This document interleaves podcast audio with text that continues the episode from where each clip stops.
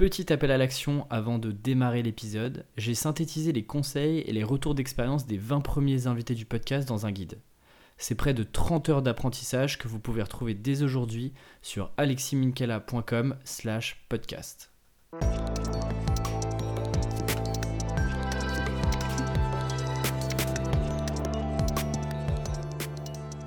Bienvenue sur Tribu Indé, le podcast des freelances et des créateurs de contenu.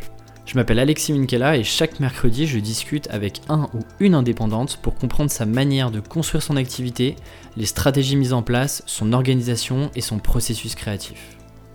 Cette semaine, je suis super heureux d'accueillir Gabriel Gourovitch. Il est le créateur du podcast Grossmaker, un podcast pour comprendre les stratégies de croissance des plus belles startups françaises. Il y a à peu près déjà 80 épisodes et des centaines de milliers d'écoutes. Gabriel a aussi créé Bright, un hybride entre l'agence et le collectif de freelance, il a également lancé une formation de grosse en ligne sur 6 semaines. Alors avant ça, il a aussi tenté de lancer plusieurs boîtes, bref, un parcours vraiment intéressant et inspirant que je suis super content de vous partager cette semaine.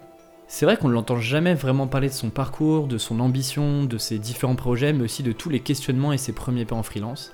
Alors personnellement, j'ai retiré beaucoup beaucoup de leçons et d'inspiration de nos échanges. Un grand merci à toi Gabriel pour avoir été aussi transparent et sur tes chiffres, et sur tes processus, et puis sur tout ton parcours. Notre conversation, elle a duré un peu plus longtemps que prévu, mais elle vaut vraiment le coup d'être écoutée jusqu'au bout. D'ailleurs, les ressources qu'il donne à la fin sont de petites pépites. Dans cet épisode, on est donc revenu sur son parcours, qu'il a construit avec cette obsession d'apprendre le plus vite possible, et vous allez l'entendre, ça s'est vraiment traduit par ses choix à la fois d'école et de projet. On a aussi parlé des leçons et les parallèles qu'il y a entre un sportif et un freelance. Je lui ai aussi demandé ses méthodes pour pricer ses prestations et de comment il est passé d'un tarif à 300 euros par mois à plus de 1500 euros la journée aujourd'hui. Et à l'écouter, je me suis aussi rendu compte d'une chose. Il a une compréhension très très fine de qui est sa cible en freelance. Il comprend ses enjeux et ses problématiques. Et c'est, de mon point de vue, l'une des conditions de réussite que l'on soit d'ailleurs freelance ou entrepreneur. Alors personnellement, je suis pas encore arrivé à ce niveau-là de compréhension de ma cible cliente et donc c'était l'occasion parfaite de lui poser toutes mes questions. Il m'a expliqué comment il est arrivé à ce niveau de compréhension, notamment grâce au podcast. Et en parlant de podcast, on est revenu sur la construction de ce projet, de son ambition pour la suite et de comment il a imbriqué tout ça dans tout son parcours. Vous allez l'entendre, Gabriel pense long terme en créant des passerelles entre tous ses projets. Et un mot revient régulièrement dans le podcast, patience, patience, patience. Bref, un épisode que j'ai pris beaucoup de plaisir à réécouter. Et d'ailleurs, j'ai synthétisé ses meilleurs conseils et ressources dans un document écrit que j'envoie à tous les abonnés de la newsletter du podcast. Alors pour s'inscrire, c'est très simple, rendez-vous sur aleximinkela.com slash podcast et le lien est en description. Sur ce, très bonne écoute. Bonjour Gabriel. Salut Alexis. Je suis ravi de t'avoir sur le, sur le podcast. C'est cool de, passer un petit peu de l'autre côté du micro. merci beaucoup. J'ai avec moi un, habitué du podcast. Alors, euh, on te voit finalement assez peu euh, parler de, ton parcours, de, de, de Grossmaker, de la façon dont tu un peu le, le, le behind the scene de podcast et puis, euh, et puis on va revenir sur, sur cette agence Bright que tu as montée. Donc euh, je trouvais que c'était intéressant de, de, voir aussi ce côté-là un peu moins public. Eh ben avec plaisir, avec grand plaisir. Du coup, toi, tu t'es, euh, as une expérience en startup chez La Lab de mémoire avant de te lancer mhm. complètement indépendant. Et aujourd'hui, ça fait à peu près, dis-moi si je me trompe, mais ça fait à peu près 3 ans, 3 ans et demi que tu t'es lancé sur des sujets de grosse marketing. Alors, pour être exact, euh, bah, je vais reprendre au début directement, je vais te raconter un peu mon histoire. J'ai commencé sur les sujets euh, qui sont plutôt euh, liés à la startup et, au gros hacking euh, environ quand j'avais 20 ans, 20, 20 21 ans. J'ai lancé ma première startup entre guillemets parce que c'était pas vraiment une startup à 21 ans. Pourquoi je dis que c'était pas vraiment une startup plus un projet, c'est parce que j'étais tout seul et j'allais juste voir des gens et je leur demandais ce qu'ils voulaient faire. Moi, j'avais absolument, je sortais beaucoup à l'époque et j'avais envie de faire une espèce d'application qui permettait de, de, trouver les événements autour de soi du soir même ou du soir d'après. J'avais vu ça à Londres qui marchait trop bien, ça s'appelait. Et je me suis dit, mais ça n'existe pas à Paris, c'est génial, il faut absolument le faire. Alors bien sûr. Et là, tu es en quelle année? Euh, là, on est en quelle année? 21 ans. Écoute, là, j'ai 27. Donc, c'est il y a 6 euh, ans. Il y a 6 ans, on était en 2013. Donc, c'est la Paris 2013. Si on reprend euh, l'histoire, c'est un petit peu l'apparition du gros hacking sur Paris. Tu peux regarder sur Google Trends. Tu mets gros, tu tapes gros hacking, The Family. En fait, The Family a été créé en 2013. Euh, il parle très vite du gros hacking, des startups. Donc c'est un peu un moment euh, très stimulant sur Paris. Et moi, je me retrouve là-dedans. Je me retrouve à attendre leur première conférence dans leur petit appartement, de me dire mais c'est extraordinaire, c'est quoi cette histoire? Moi, j'étais encore euh, en licence marketing. Et je me dis, mais attends, moi, ce que j'apprends à l'école, c'est nul. Ce qu'ils me racontent à l'université, c'est complètement daté, ça sert à rien. Là, il y a des conférences gratuites. Il y a des mecs qui font des vraies choses de leurs mains et qui expliquent comment faire. Euh, donc là, c'est le premier, premier, on va dire, euh, petite claque de se dire attends, premier réveil, qu'est-ce que je fais là? Qu'est-ce que je fais avec tout le monde euh, en marketing, en licence? On n'apprend rien de vrai, bien que ce soit pas complètement vrai, hein, mais ce que je suis en train de dire, non, il y a plein de choses qu'on apprend en licence qui sont réelles, mais au niveau du marketing, de la vente, etc., on n'apprend rien. Enfin des gens qui, parlent de concret, qui font des choses concrètes, et, stop les profs qui sont juste surdiplômés, mais c'est des entrepreneurs qui sont en train de me dire comment ils ont fait. Je dis, bah, trop cool. Euh, let's go. Moi, j'ai aussi envie de faire ma startup. C'est parti, on lance cette application.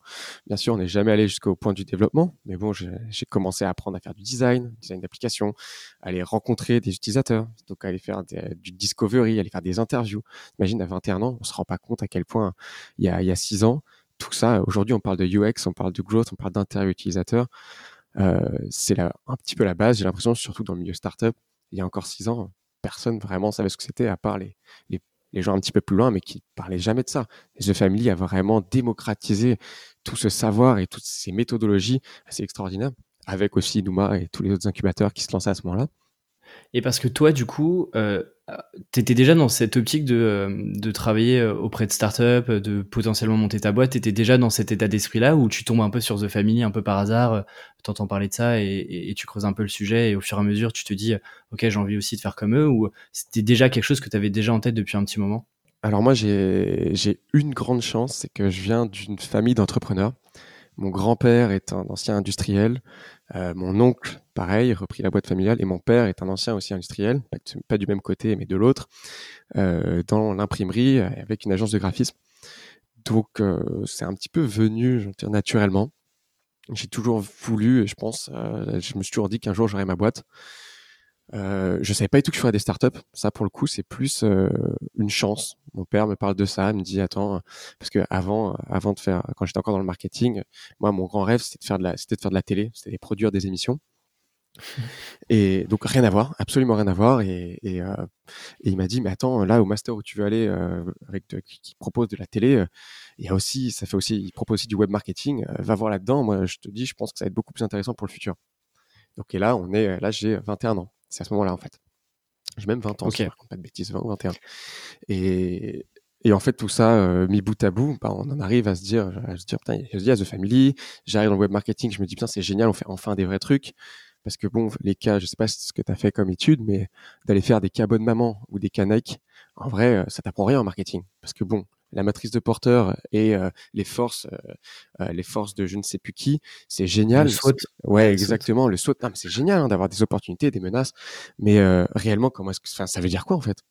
Comment est-ce que je vends? Comment est-ce que je vends Comment est-ce que je trouve mes 100 premiers clients, mes 1000 premiers clients? C'est pas en faisant des matrices. Arrêtez de se mentir. Et c'est normal puisque toutes ces études, les grandes études, sont faites pour des gens, pour les amener sur les rails des grandes boîtes. Et il n'y a pas de petites études qui t'emmènent sur les rails des petites boîtes qui vont t'apprendre à faire des choses réelles, concrètes et vraiment à aller, comme on peut dire aujourd'hui, hustle, à aller chercher ses clients, à les, à les satisfaire. Le problème aussi, c'est que tous ces, tous ces, enfin moi je sais pas ce que tu as eu, mais moi j'avais très peu d'intervenants externes qui euh, connaissaient vraiment euh, euh, le sujet, qui avaient été sur le terrain. Et comme tu le dis, c'est là, ça a été la force de The Family et, et d'autres de de montrer aussi par l'exemple que voilà voilà ce que j'ai voilà ce que j'ai fait et voilà comment est-ce que vous pouvez l'adapter euh, à vos projets à votre startup euh, euh, à votre à votre cas à vous quoi. ah bah ouais zéro zéro surtout moi c'était à la fac encore à l'époque.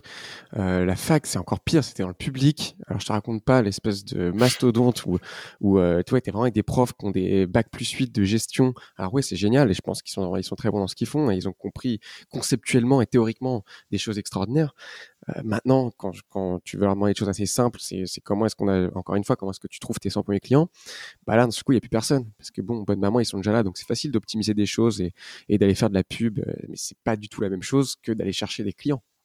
On va pas se mentir. complètement. Complètement. Et donc, du coup, ce, ce, ce projet-là, euh, ce que je comprends, c'est que voit pas le jour. Alors, ce, pour reprendre donc euh, ce projet, il voit pas le jour euh, concrètement, mais il voit quand même le jour. C'est-à-dire qu'il y a quand même, j'arrive à avoir la landing page, j'arrive à avoir des, des faux screens de l'application que j'ai moi-même designé et j'arrive à avoir, envoyer du trafic dessus, donc d'avoir des emails et aussi à rencontrer des potentiels utilisateurs. Donc, en vérité, il n'a pas vu jour concrètement, mais on a fait le premier pas. Euh, de là, je trouve donc j'ai une première petite expérience entrepreneuriale qui voit pas le jour, mais je rencontre plein de gens, notamment euh, un de mes prochains cofondateurs techniques. Et à l'époque, et encore aujourd'hui, d'avoir des cofondateurs techniques, c'est très difficile à trouver, surtout qu'on n'a aucune expérience, qu'on a 21 ans et qu'on lance un truc un peu, euh, on sait même pas ce qu'on fait, on n'a aucune relation, aucune expérience. Euh, donc c'est pas facile. Donc en vrai, gros fail, mais plein d'apprentissage. Et, euh, j'ai pu monter après une autre boîte encore dans l'organisation de festivals. On aidait les festivals à, organiser leurs bénévoles parce que tout était fait à la main. Et on s'est dit, maintenant, on va faire un SaaS pour eux. Ça va les aider à, les recruter, à les mettre dans des équipes, à les manager, etc. Euh, à ce moment-là, j'étais pas du tout à la lab. À ce moment-là, j'étais, euh, il, me semble, fin de licence marketing euh, à Marne-la-Vallée. J'ai commencé à Paris. Je suis ensuite je suis retourné à Marne-la-Vallée. J'ai beaucoup changé d'école en fait après Marne-la-Vallée, je me suis dit, c'est pas ça que je veux faire, je vais aller dans cette école de web.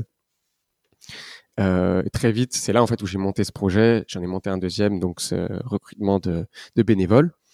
Et, en fait, c'est là où je vais avoir ma première expérience freelance lors du stage de, dans cette école de web. Ça se passe comment euh Alors, je pense que c'était un petit peu en dépit parce que j'avais aucune compétence web et que j'ai fait pas mal euh, de, de euh, j'ai fait beaucoup d'entretiens et je me suis pris beaucoup de portes parce qu'il faut avoir pas mal de compétences lorsqu'on lorsqu'on veut être pris en stage ou en stage alterné ou en alternance et, et tout simplement par dépit je me suis dit attends s'il y a personne que de moi alors que moi je sais que je sais faire des trucs bah, je vais tout simplement aller faire du freelance et je, et je vais prouver à moi-même et aux autres que en fait euh, je peux trouver du boulot, je peux apprendre et être payé. Et c'est là où je me suis, et surtout être libre, Hein, parce que euh, j'avais déjà un petit peu bossé en stage et euh, c'était pas le, le 9 9h 17h ou 18h c'était pas mon grand délire. Je me suis dit bon bah deux choses mises dans l'une allons faire du freelance. Donc là tu es, euh, encore en école et c'est quoi? Si tu fais ça du coup sur à la place d'un stage ou alors tu fais ça plutôt sur ton temps libre je fais complètement ça à la place d'un stage. Je me dis il y a un stage obligatoire. Bah, je dis bon bah en vrai on va pas se mentir j'ai pas trouvé de stage. En même temps euh, je connais déjà bien The Family, je rencontre déjà des entrepreneurs qui font des startups. Je me dis, mais attends, euh, bon, bah, je trouve pas de stage, mais en même temps, c'est pas très grave. Il y a des entrepreneurs, il y a The Family. Euh, je vais trouver quelque chose. Je fais mon stage, du coup, je me mets sous la, sous, dans, dans une boîte qui était celle de mon père, qui était une holding, et je vais aller trouver moi-même mon stage, qui sera du freelance. Donc là, je contacte pas mal de gens. C'était il y a encore, c'était il y a cinq ans. Donc c'était tu avais encore les job boards du Numa, tu avais les job boards de The Family, tu pouvais demander à droite à gauche. Et, euh, et puis j'ai trouvé, euh, en, contactant euh, rapidement tous ces gens de job board qui cherchaient des marketeurs, digital marketeurs, en leur pitchant, en leur donnant deux, trois mots-clés, c'est-à-dire c'est quoi tes métriques, t'en es où, etc. Tout de suite, il y avait les yeux qui pétillaient et j'ai closé mon premier contrat freelance à ce moment-là, donc à la place de faire un stage. Alors pour être honnête, j'ai commencé à 300 euros. 300 euros, non pas par jour, mais par mois, pour travailler trois ah jours dans la semaine. Je t'avais déjà raconté cette histoire, mais mais euh, faut bien se rendre compte d'où on commence. Hein. Il y a, y a, y a, faut commencer tout petit s'il le faut, parce qu'il faut bien se rendre compte que 300 euros pour travailler trois jours par semaine pendant un mois, bah c'est moins qu'un SMIC, ça fait 25 euros la journée. Alors, ça, je pense que ça va vachement faire tes, tes auditeurs, mais moi j'étais super content je suis super content, c'est que c'est que je me suis dit, mais tu te rends compte, c'est que c'est pas 300 euros, euh, c'est pas 25 euros par jour que je prends là. Même si en stage j'aurais pris plus que ça. C'est c'est le premier contrat que je décroche moi-même. Je vais voir des gens, je les convainc de entre guillemets de ma valeur, alors que je savais rien faire, on va pas se mentir. Et les gens sont prêts à me payer pour apprendre et faire des bêtises en marketing par exemple et le faire sur leur boîte. Mais attends, là, j'ai tout gagné. C'est génial. Et en plus, je suis libre parce que c'est trois jours par semaine, mais je suis pas obligé d'être trois jours par semaine au bureau. Je peux être aussi en remote, donc en télétravail. Et il me reste deux jours pour bosser sur mes projets, notamment donc ce, projet de, de management de bénévoles en festival. Mais euh, c'est déjà génial, je trouve, d'avoir cet état d'esprit-là parce que moi, je rencontre pas mal de freelances et qui se disent au tout début, et notamment des étudiants qui disent non, mais moi, je préfère tout de suite avoir des prix très hauts, euh, j'accepterai pas n'importe quoi. Et toi, tu as pris, alors je dis pas que tu as accepté n'importe quoi, mais tu as accepté de, euh, de euh, potentiellement bah, être moins bien payé, mais, mais c'était juste le challenge de, de, de, de, closer ton premier deal et de, de facturer une, ta première, enfin de, faire ta première facture euh, et de vendre tes compétences toi-même, euh, sans personne, sans stage derrière, sans convention, euh, sans rien du tout quoi. Exactement. Alors faut bien remettre dans le contexte. Hein, j'étais obligé de trouver un stage, donc c'était en vrai c'est déjà cool pour moi. C'est même dans tout sinon je pouvais pas valider mon année. Et la deuxième chose pour répondre à les gens qui, par exemple, ces personnes qui voudraient pas être pris en tout, sais pas quoi, c'est qu'il faut pas confondre deux choses. Faut pas confondre notre propre valeur et le fait qu'à certains moments, on a quand même besoin de travailler et le fait de travailler va t'apporter une connaissance, une expérience qui pourra te vendre plus cher, te permettre de te vendre plus cher plus loin. Pour moi, le freelance, c'est assez simple. Hein. C'est, enfin, le freelance et la vie ou l'entrepreneuriat en général, ça va être comment est-ce que je construis mon background. Plutôt, c'est, mon background. Euh, comment on appelle ça Son, son, son, son casier, ouais, son parcours, son casier. Je sais pas dire judiciaire, mais son casier d'entrepreneur. Et ton casier d'entrepreneur, c'est la légitimité. Alors, il y en a qui vont se dire 300 euros pour un mois, c'est n'importe quoi. Mais je dis oui, ah, c'est sûr que c'est pas beaucoup. Maintenant, ça veut pas dire que je pas de valeur, ça veut dire que je me rends compte aussi de ce que je suis. Et la vérité, c'est que plus que ça, ben, ça les vaut pas vraiment. Ça, c'est la première chose. Donc, faut pas se mentir. C'est bien de se raconter des histoires, faut les raconter aux autres, mais à soi-même, faut pas trop se raconter. Faut, faut quand même être assez lucide.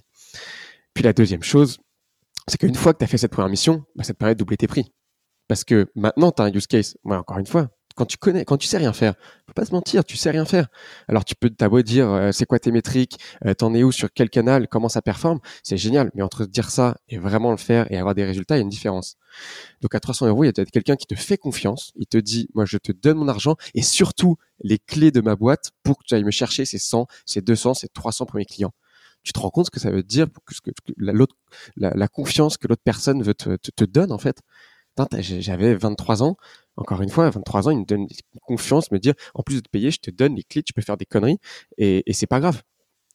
C'est une opportunité en or, et si, c'est pas, c'est pas, je vais aller faire des photocopies ou je, je, je, je dirais, pas en, en tout tel prix, c'est de me dire, mais attendez, aujourd'hui, là, ce que je suis en train de, d'accepter, demain, ça me permettra de faire le double. Et la vérité, c'est que tu as des résultats. Qu'est-ce qui se passe au deuxième contrat de freelance? J'ai jamais refait ça. Deuxième contrat de freelance, bon bah là, c'était plus la même chose.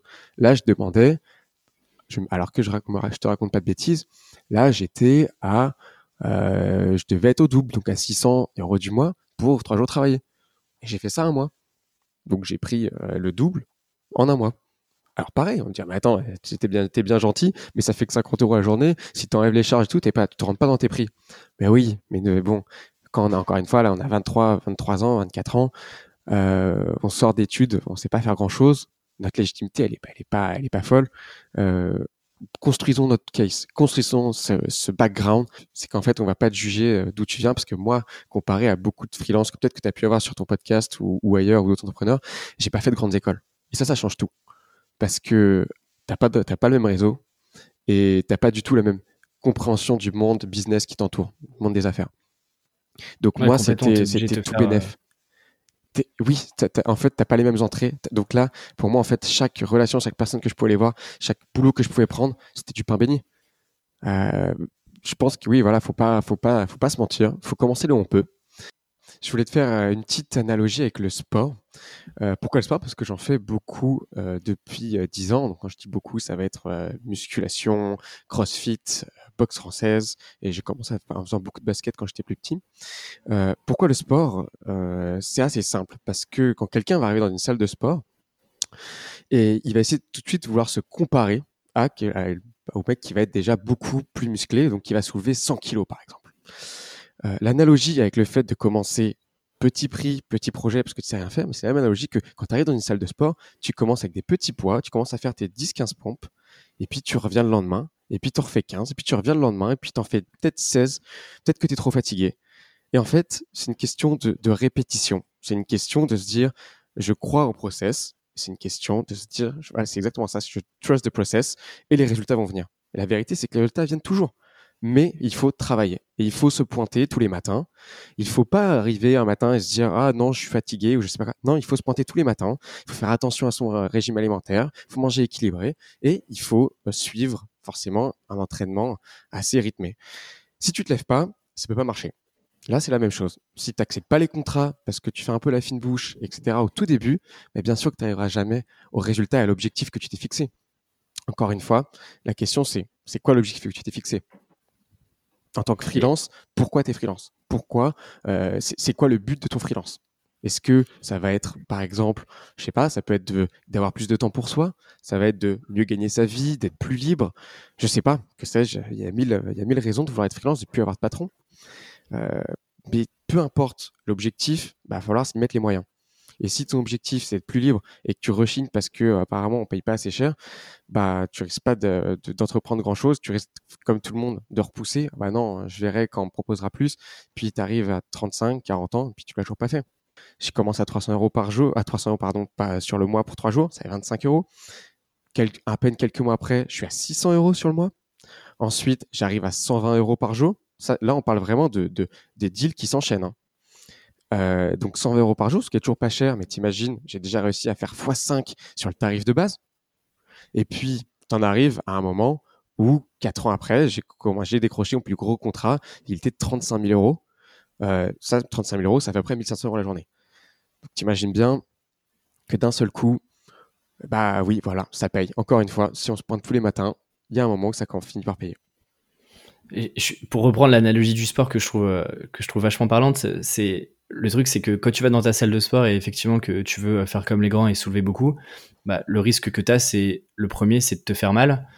Quand tu es face à tes clients, c'est la même chose. En fait, tu te mets euh, une double pression parce que tu as, as surpricé ce que tu es en train de vendre. Et donc, du coup, euh, tu as une attente client qui est aussi beaucoup plus élevée. Et toi, en fait, tu te dois et tu te mets un maximum de pression pour euh, rendre quelque chose encore plus qualitatif que ce que tu as les moyens de faire aujourd'hui. Mais bien sûr. Et qu'est-ce qui se passe en plus de pas apprendre? Tu te mets une pression et la vérité, c'est qu'à la fin, tu vas te rétamer. Mais je crois pas que tu as, enfin, même si par énorme chance, tu arrives à comprendre le besoin de ton client, avoir la bonne proposition de valeur en face et bien pricer, euh, c'est déjà génial. C'est-à-dire que tu es un excellent commercial. Euh, maintenant, pour délivrer ensuite la valeur, là, c'est une autre paire de manches. Si on reprend l'analogie avec la boxe, tu commences la boxe, tu vas pas comme tout de suite dire, moi, ce que je veux, c'est boxer euh, en UFC ou en première catégorie. Mais tu vas te faire rétamer. Même si tu arrives à convaincre les juges que tu dois y aller, bah, va sur le ring et tu vois ce qui va se passer.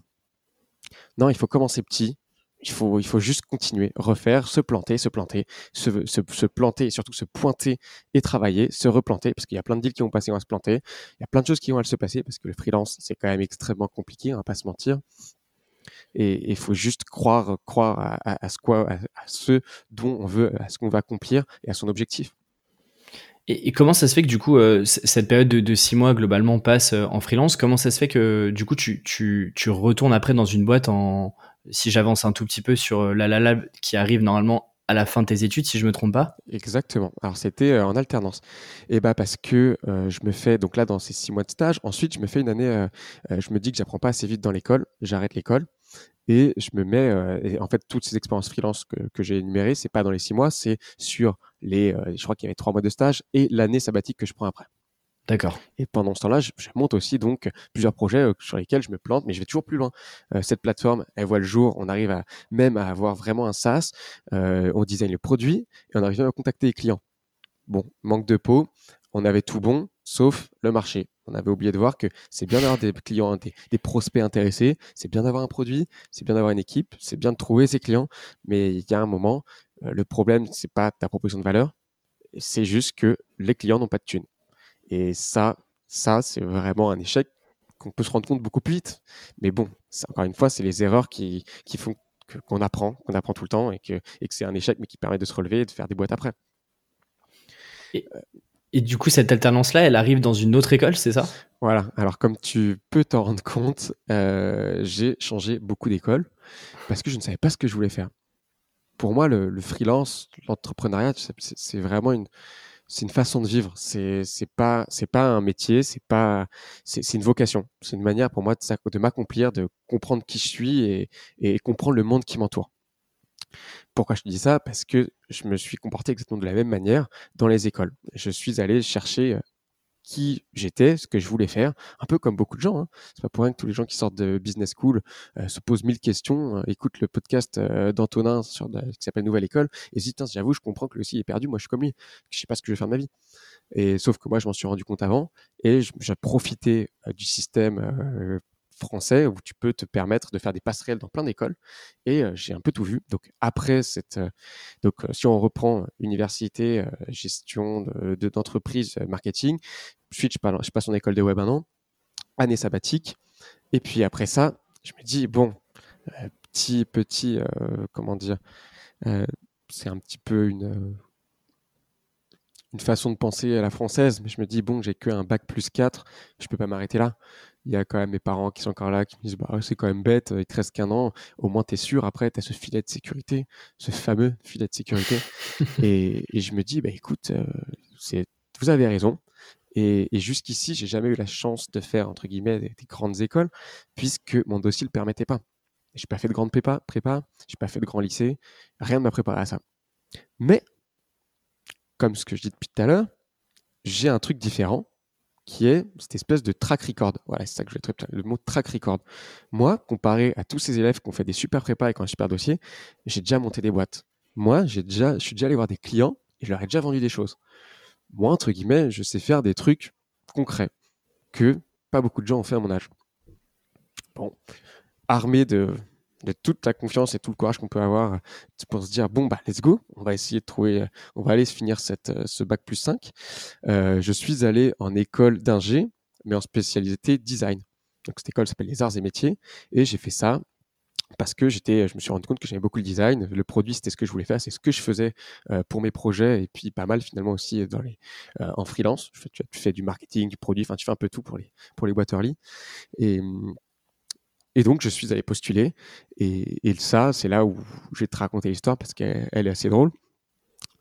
Euh, j'envoie je, mon dossier, bon, un dossier euh, forcément qui ne fait pas rêver par rapport à beaucoup d'autres, surtout que je ne suis pas ingé. Il euh, faut bien savoir que dans l'école d'ingé, ils acceptent quand même 80% d'ingé. Et, et j'envoie mon dossier.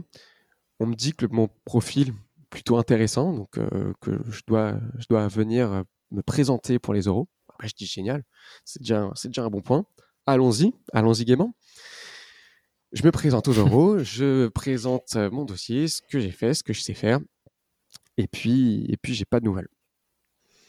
Bon, je me dis, euh, peut-être c'est juste raté, je sais pas, je, peut-être qu'ils sont pas intéressés, peut-être qu'il y a mille choses qui font que euh, bah, c'est pas pour moi.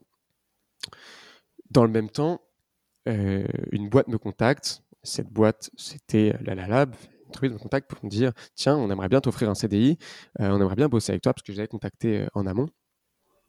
Euh, est-ce que tu es, est-ce que es intéressé? Et moi, je leur dis bah non, désolé les gars, moi ce que je veux, c'est finir mon, finir mon master. on se recontacte quand ça sera fini. Je donne, ce, contexte parce que ce sera important pour la suite. Vous allez voir.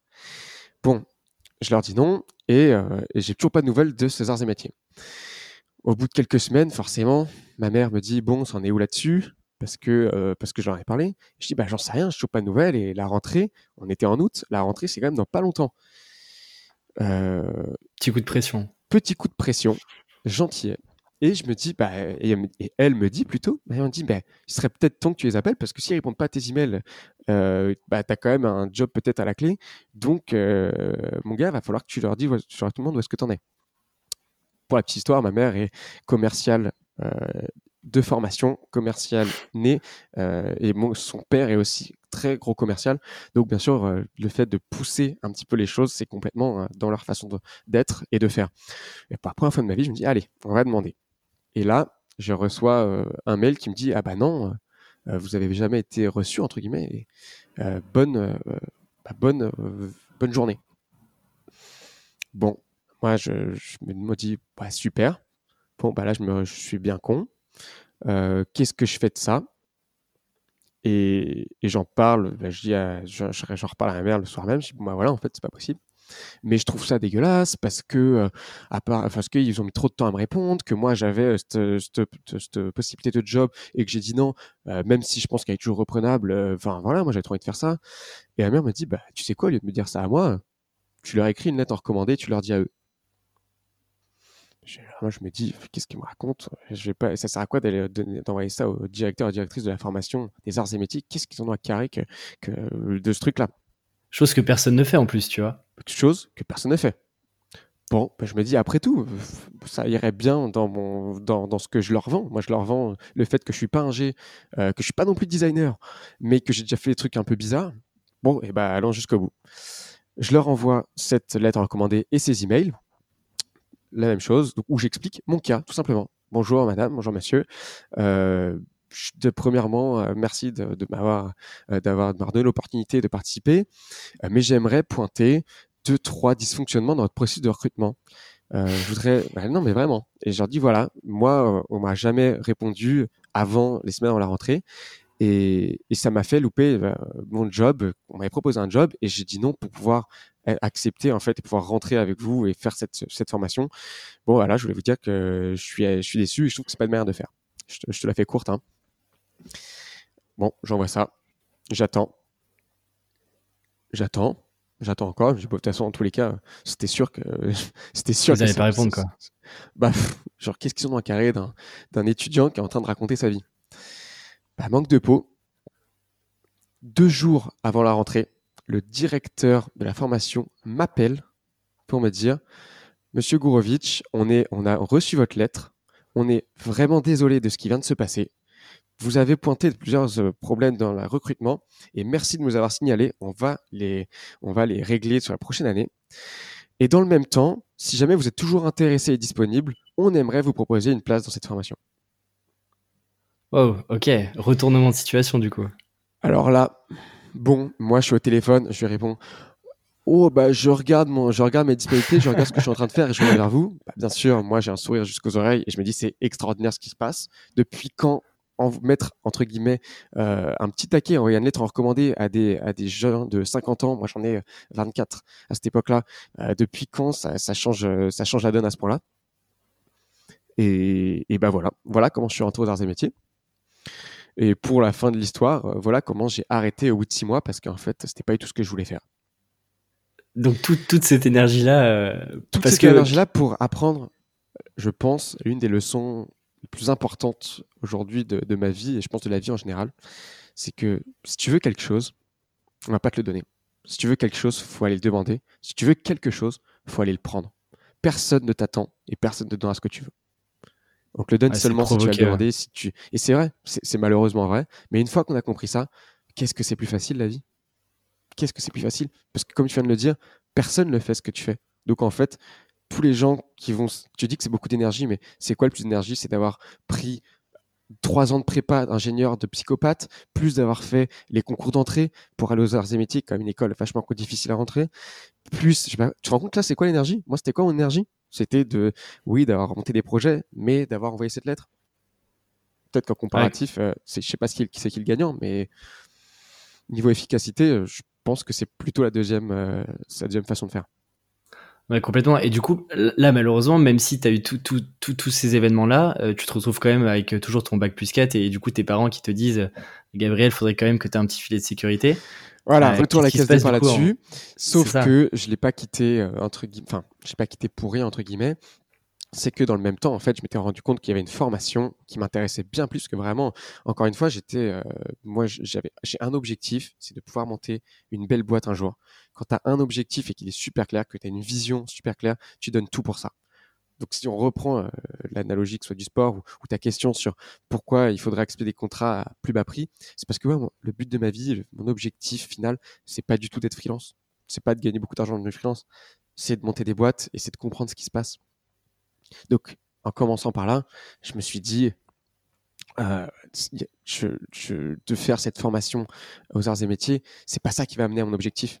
Donc en fait, encore une fois, quand tu as un objectif et, que tu restes focus dessus, tu te concentres dessus, tout le reste, tu, peux le dégager assez rapidement. Ça, ça, ça rentrait pas dans mon objectif. Bah, peu importe les efforts, si ça rentre pas dedans, je l'enlève. C'est d'ailleurs si on veut parler un peu du focus euh, deux minutes, il y a beaucoup de gens qui parlent de focus. Oui, il faut rester focus. Le plus difficile, c'est d'être focus, c'est de se concentrer, c'est de, c'est de, de, dire non. Mais c'est vrai, mais c'est pas ça le plus difficile. Le plus difficile, c'est de savoir ce qu'on veut, c'est d'avoir un objectif, parce que le focus, ça veut rien dire. Focus, c'est seulement par rapport à un objectif. Donc la première question à se poser, c'est c'est quoi mon objectif? Qu'est-ce que je, pourquoi je fais ce que je fais? Mais c'est exactement ça, c'est que effectivement on pense le focus comme un comme euh, quelque chose euh, de, de préliminaire à euh, tu restes focus et potentiellement tes objectifs découlent de ça, alors que en fait l'inverse est, c'est plutôt l'inverse et c'est surtout aussi plus facile du coup une fois que tu as un objectif en tête de te dire ok maintenant je reste focus là-dessus. Ah, du coup j'ai d'un seul coup, d'un seul coup, je te jure que tu n'as plus du tout la même vision et tu n'as plus du tout le même regard au fait d'être payé 300 euros du mois ou d'être payé 300 euros euh, de l'heure. C'est c'est plus tout la même chose parce qu'en fait, tu te bats plus pour la même chose. Il y en a dans un cas, tu veux gagner de l'argent et tu as peur qu'on te paye en toute ta valeur, et dans l'autre, tu es en train de construire ton track record et tu es en train de, à chaque fois, un pas par un pas, de te rapprocher de ton objectif.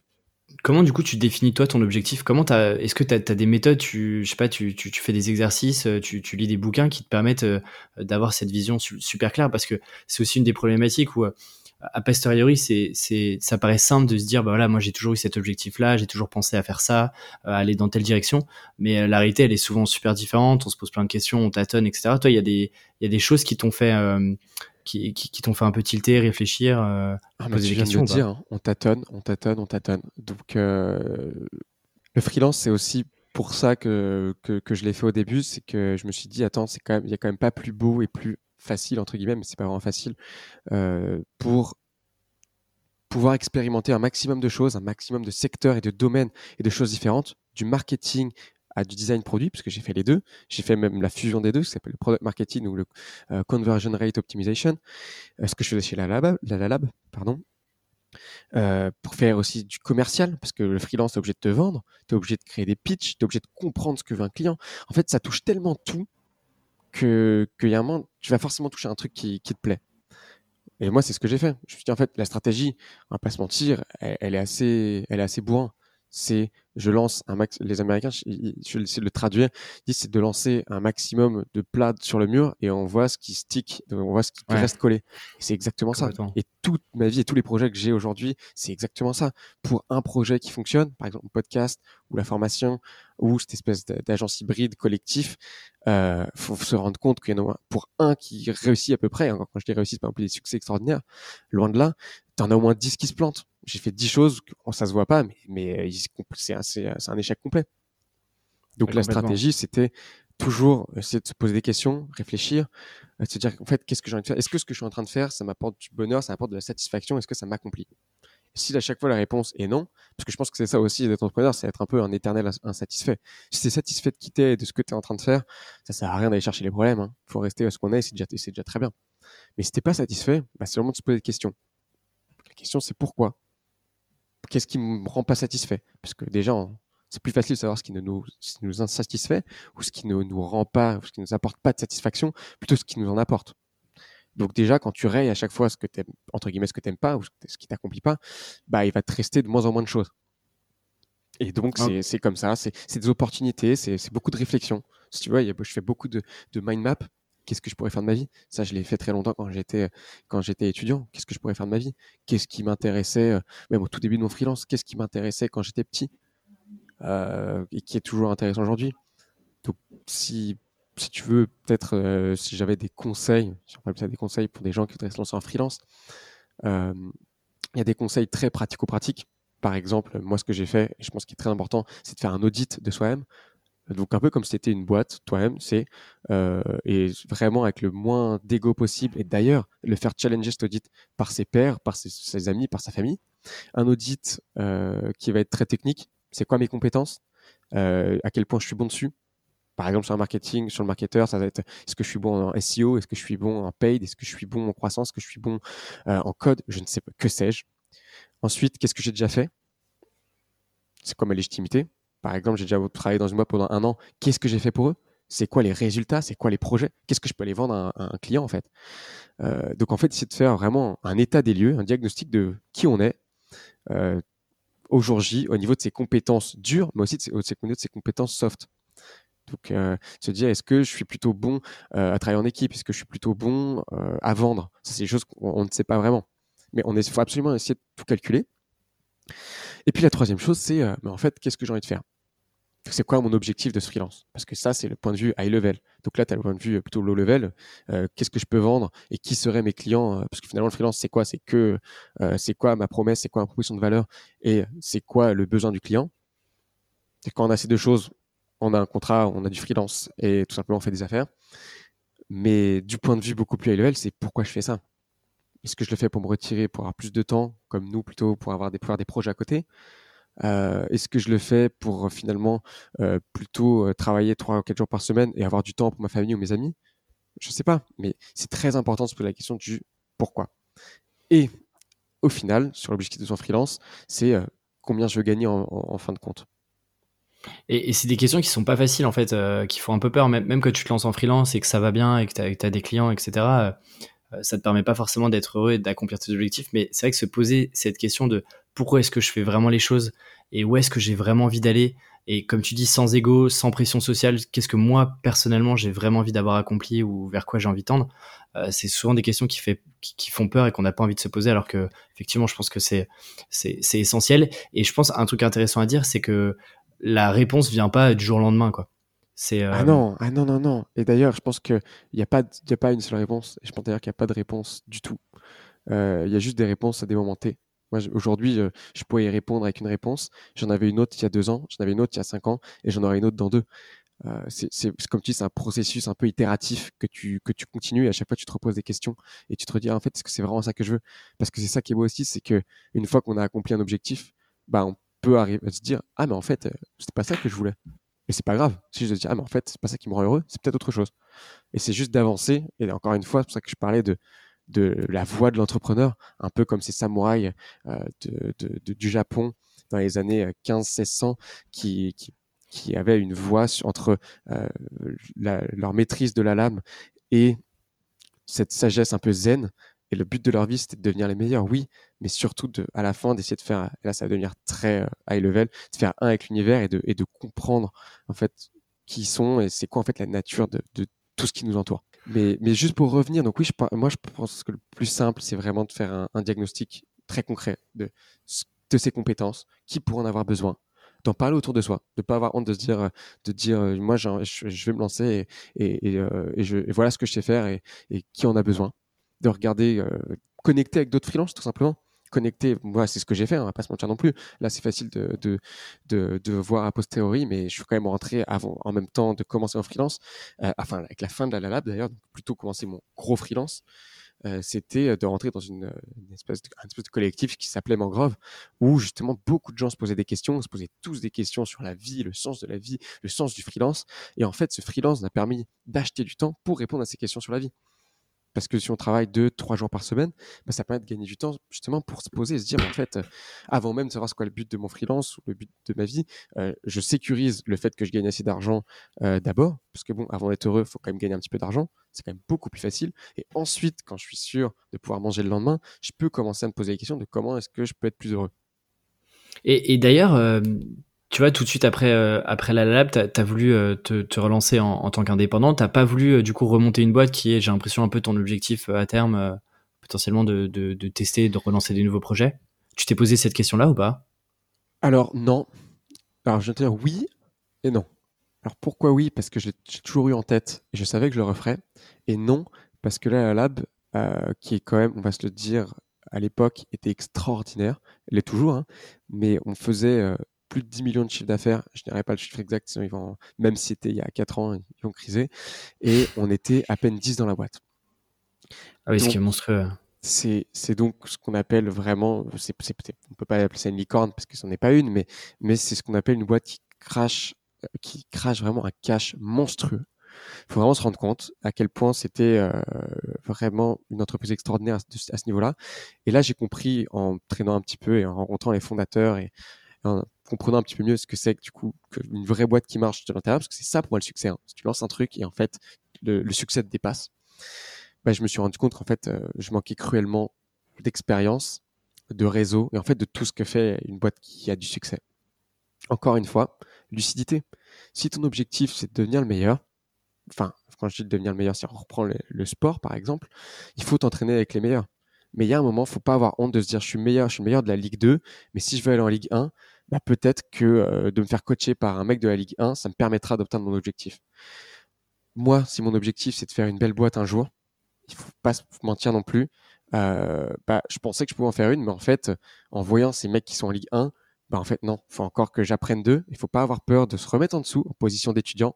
Cette position où il n'y a pas d'ego et juste te dire, j'ai aucune honte à avoir plein de choses encore à apprendre parce que ces choses-là vont me permettre d'atteindre ce que je veux faire c'est super clair et, je, suis, vachement aligné avec ça. Euh, de parfois, tu un peu ranger son frein euh, euh, et pas trop appuyer sur l'accélérateur et prendre le temps de, construire des bases solides, de tu vois, de pas trop te précipiter. même si bah, aujourd'hui, tu as la possibilité de faire des choses rapidement, mais tu vois, de, poser, de bien stabiliser et d'être serein sur tes compétences, sur ton réseau, sur ce que tu as vraiment envie de faire avant de, avant de, avant de lâcher un peu les chevaux je, je, t'ai pas posé la question, mais pour les gens qui te connaissent pas forcément, aujourd'hui, c'est quoi un peu les, types de missions que tu fais et est-ce qu'elles ont changé par rapport à ce que tu faisais du coup pendant plus ou moins ton école, même si tu as depuis pris beaucoup plus de compétences? Est-ce que tes sujets ont, évolué ou tu es plus ou moins toujours resté dans ces sujets market, product alors, pour répondre à ta question, euh, les sujets sont toujours euh, un petit peu les mêmes puisque je reste dans le market, dans le product, dans le business, en fait, dans le fait de structurer de la croissance, de développer une entreprise, de, lui faire développer son chiffre d'affaires ou sa rentabilité ou euh, tout simplement avoir plus de clients. Donc ça, c'est toujours les mêmes objectifs. En revanche, c'est pas du tout les mêmes les mêmes entreprises, c'est pas du tout les mêmes stades de développement, c'est pas les mêmes enjeux. donc, je fais, c'est toujours dans le même secteur, mais c'est plus du tout la même chose. Euh, il y a, dans un cas, quand j'étais encore euh, tout jeune, c'était euh, vraiment du digital marketing bateau, d'aller faire, des, trucs assez bateaux pour des boîtes qui étaient très early, elles ne gagnaient pas d'argent. Pareil, ils n'avaient pas de product market fit. C'était pas des vraies boîtes, on va pas se mentir. Aujourd'hui, euh, je suis euh, plutôt directeur marketing euh, en freelance pour des entreprises qui, elles, ont un product market fit, sont en train de scaler très fort et ont des gros enjeux de croissance et de structuration interne. Donc des enjeux qui peuvent être managériaux, qui peuvent être d'outillage et surtout de comment, par exemple, de c'est sur quel canaux on doit miser pour faire x2 l'année prochaine. Donc c'est pas du tout les mêmes responsabilités aussi non plus. Et ça, me, ça me, deux questions me viennent à ce sujet. Le premier, c'est comment est-ce que tu te, tu te retrouves avec le positionnement que tu as aujourd'hui? Et effectivement, tu le dis bien, euh, quand on regarde un peu ce que tu, euh, les, ta cible sur Bright, c'est euh, effectivement des boîtes qui ont un product market fit, qui ont de mémoire, je crois, plus de 500 000 euros de, de, de recurring revenue, etc.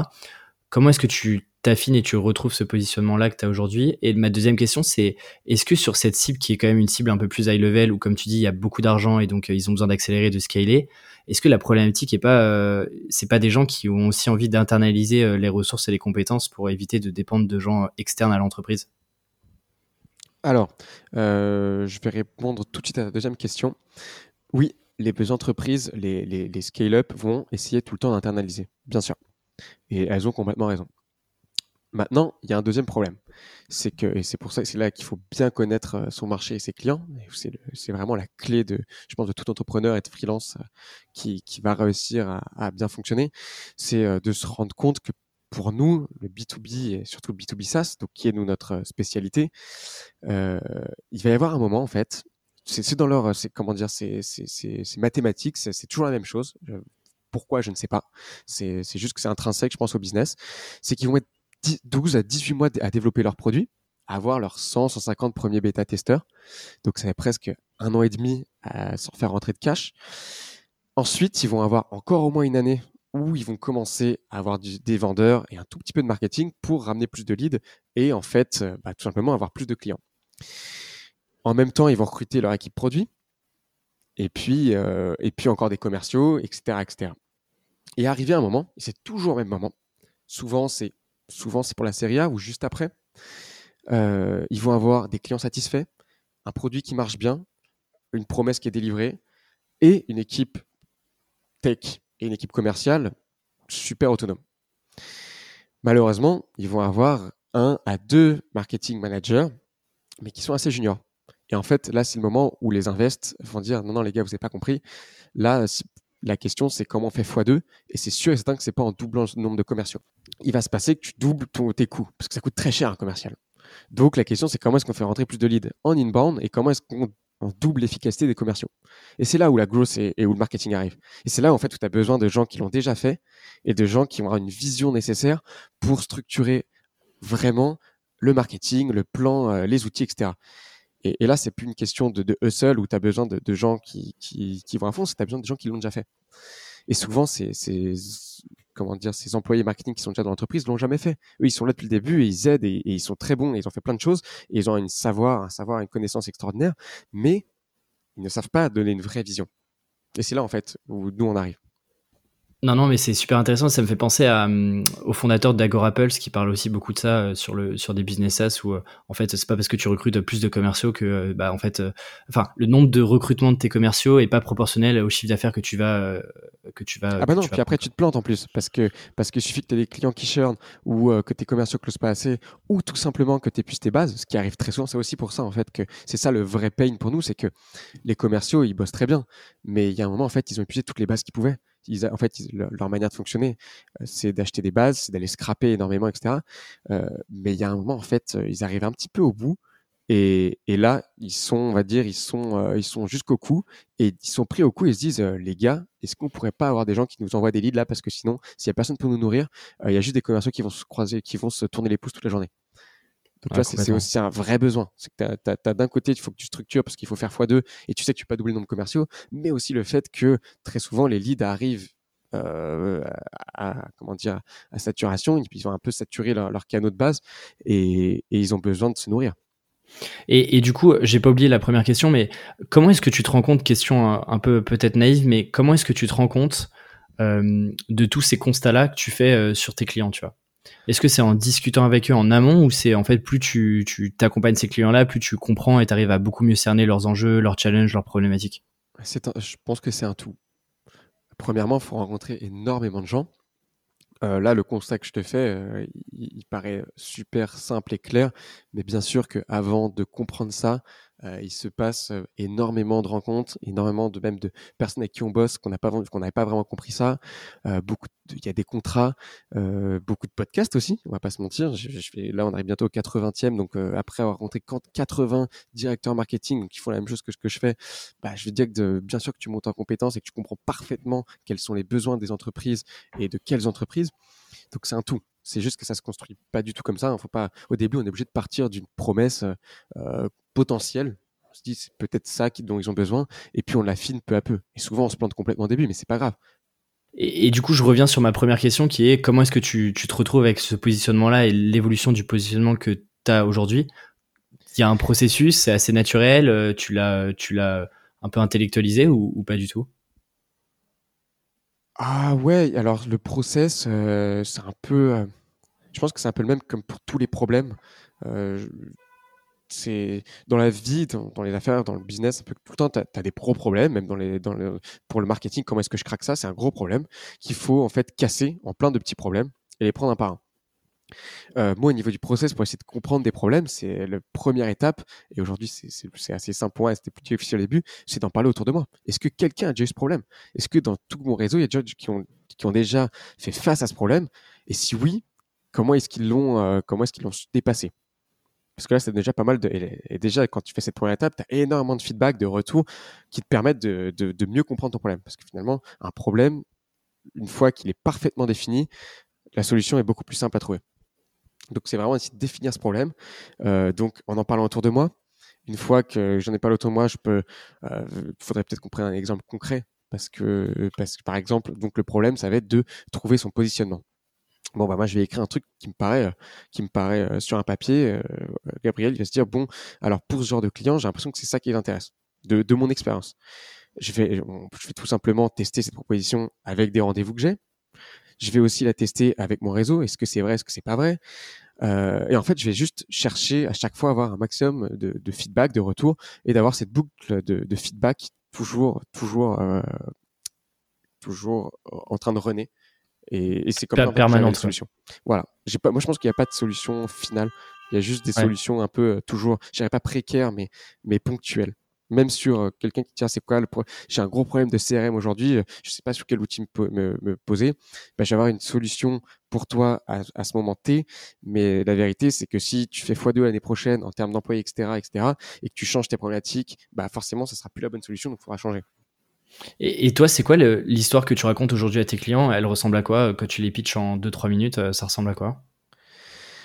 Ah, c'est une, euh, c'est une bonne question. Ça, l'histoire que je vais raconter à mes clients, déjà, c'est, euh, que je parle pas de moi. Quand ils me demandent, c'est un peu bête, c'est une règle que j'ai, c'est quand ils me demandent de me présenter, euh, je leur demande toujours, bah, il n'y a pas de souci, mais je le ferai après vous parce que parce que c'est eux le, point de, cet appel, de, cet appel de qualification, de comprendre leurs besoins. C'est eux pour moi le, le, centre de cet appel. Donc euh, si on me demande de me présenter, je dis d'abord avec grand plaisir, mais je le ferai après vous. Euh, je vous propose de commencer par vous ce que vous, en fait, vous avez envie, euh, qui vous êtes. Euh, bien sûr, tu qualifies un petit peu en amont, sinon tu fais pas du tout euh, l'appel. Hein. Donc, est-ce que déjà il est dans ma cible? Et comme tu viens de dire, en fait, sur le site, c'est pour ça que sur mon site, il y a même écrit pas moins de 500K d'ARR, pas moins de machin, parce qu'en fait, ça qualifie directement. Je sais que sinon, après, moi, mon travail, il n'aura pas assez d'impact. Je vais peut-être leur coûter trop cher. je, leur je le ROI sera trop faible pour eux. Donc, donc déjà, il y a ce travail-là. Ensuite, le call de qualification, c'est de la vente. Donc de la vente, c'est 80% d'écoute, 20% de parlotte. Moi, je, fais que de leur poser des questions, des questions, des questions. Un, pour comprendre leur business. Deux, pour leur montrer que aussi que j'ai envie de comprendre et que je suis intéressé par ce qu'ils font. Et, euh, et trois, pour vraiment parfaitement comprendre en fait et essayer de scoper leur mission. Parce qu'un client pense savoir ce qu'il veut, mais en général, il n'en sait pas grand-chose. Donc, euh, essayer de comprendre leurs objectifs, leurs moyens pour y arriver, qu'est-ce qu'ils ont déjà mis en place, qu'est-ce qu'ils ont déjà essayé, aujourd'hui, c'est quoi leur canal marketing. Et, et, en fait, donc d'avoir un maximum de contexte avant de moi me pitcher. Après avoir eu tout ce contexte, bien sûr, il faut relancer des questions un petit peu pertinentes pour montrer que tu comprends ton domaine et que tu es expert sur, sur, sur ton métier, sur ton cœur de métier. Et après ça, en fait, déjà, euh, bah, la vente, s'il y a un fit, elle est déjà faite à la base à, à au moins 60% parce qu'il a déjà compris que tu n'étais pas un rigolo, il a déjà compris que tu savais de quoi tu parlais et que en plus euh, tu posais les bonnes questions. Poser les bonnes questions, je pense que c'est vraiment le plus important. Et ensuite, le pitch est assez simple, c'est exactement celui que je viens de te donner. C'est que c'est que moi aujourd'hui, je suis directeur marketing et j'adapte mon pitch bien sûr par rapport aux clients. Je suis directeur marketing aujourd'hui en freelance. J'ai monté une agence slash collectif de freelance d'anciens directeurs marketing et responsables marketing en startup. Et en fait, on s'entraide énormément. C'est-à-dire que nous, notre force, c'est euh, de l'avoir déjà fait. Donc moi, ce que vous me demandez, en fait, même si c'est pas moi qui le fais directement, il y aura quelqu'un dans le collectif qui saura le faire. Et dans tous les cas, nos stratégies, on les review les uns les autres. À partir de là, souvent, par rapport au client, tu peux donner tout simplement un cas, un cas en fait. Un cas que tu as, que, déjà fait euh, dans le passé. C'est ce qui vend le mieux. C'est pas de dire qui t'es, mais de dire en fait ce que tu as déjà fait. Ouais, complètement. Je, suis aligné avec ça. Et d'ailleurs, est-ce que tu envoies des vrais propals, euh, un peu, euh, tu vois, un slide deck, etc., ou, euh, ou ça se fait plutôt assez rapide, c'est assez brut en termes de proposition Par rapport aux clients, ça c'est assez rapide. Mais c'est parce qu'encore une fois, ma cible et les clients que j'ai, c'est des, des scale-up qui, qui, qui ont pas trop le temps de ça et qui s'en foutent un peu et qui veulent juste, qui veulent aussi avancer. Ouais, complètement pour des autres clients, donc pour des clients beaucoup plus gros, les, présentations c'est obligatoire, euh, de faire monter en compétence l'équipe c'est obligatoire. Enfin, il y a beaucoup de choses qui sont différentes. Ok, je comprends. Le mot clé c'est euh, l'adaptation à, à, qui tu parles, bien sûr. Et, aujourd'hui, tu travailles avec, euh, tu arrives à avoir combien de clients en parallèle et est-ce que tu réussis à créer une récurrence? Parce que je suppose que sur ce genre de mission-là, tu es obligé d'avoir, tu vois, un suivi au moins au trimestre ou suivant des OKR ou des objectifs précis. Bah, tu, tu l'as dit il faut avoir un suivi au, un suivi euh, et donc euh, de comment dire de s'engager sur plusieurs sur un, bon moment. Euh, le process il est assez simple. Hein. c'est au début on regarde s'il un fit, on s'engage sur des petits projets au début qui peuvent avoir beaucoup de valeur pour eux. Et à partir du moment où nous on a prouvé notre valeur à part, des, par les résultats, quand je dis nous ça peut être moi et souvent parce qu'on est plusieurs à travailler sur le même sur le même projet. À partir de là, en fait, on va partir sur une base de retainer. Alors, ce qui peut être intéressant, je pense, c'est de parler euh, comment euh, je price, surtout c'est parce que c'est des projets qui sont forfaits. Euh, C'était ma question d'après. De, de, de, freelance, ouais, cool. Euh, je vais pas du tout pricer au TGM. Donc, je vais pas, je vais pas pricer au taux journalier moyen. Moi, je vais pricer à ce qu'on appelle la valeur. Donc, par exemple, quand euh, je faisais beaucoup plus de produits, donc moi, mon, mon job, c'était d'aller améliorer des taux de conversion pour faire simple, il y a sur un site web, il y a 100 personnes qui arrivent, il y en a 10 qui vont acheter. Mon job, c'est de faire en sorte qu'il y en ait 20 qui achètent. Bah, en fait, c'est assez simple. Je vais partir de la data du client. Par exemple, je ne sais pas, ils font un million de chiffre d'affaires. Et je vais regarder, en fait, moi, mon impact potentiel. Mon impact potentiel, si c'est de doubler le taux de conversion, bah, c'est-à-dire qu'en fait, j'ai doublé le chiffre d'affaires. C'est assez simple. Donc, si aujourd'hui, ils font un million, grâce à moi, ils peuvent en faire je sais pas, deux, bah, combien ça vaut ça? Et donc je renverse complètement le fait de comparer un prix à du temps, ce qui pour moi est complètement aberrant, pour, euh, la simple raison que déjà le temps à la base ça devrait être inestimable, inestimable puisqu'on ne pourra jamais le racheter.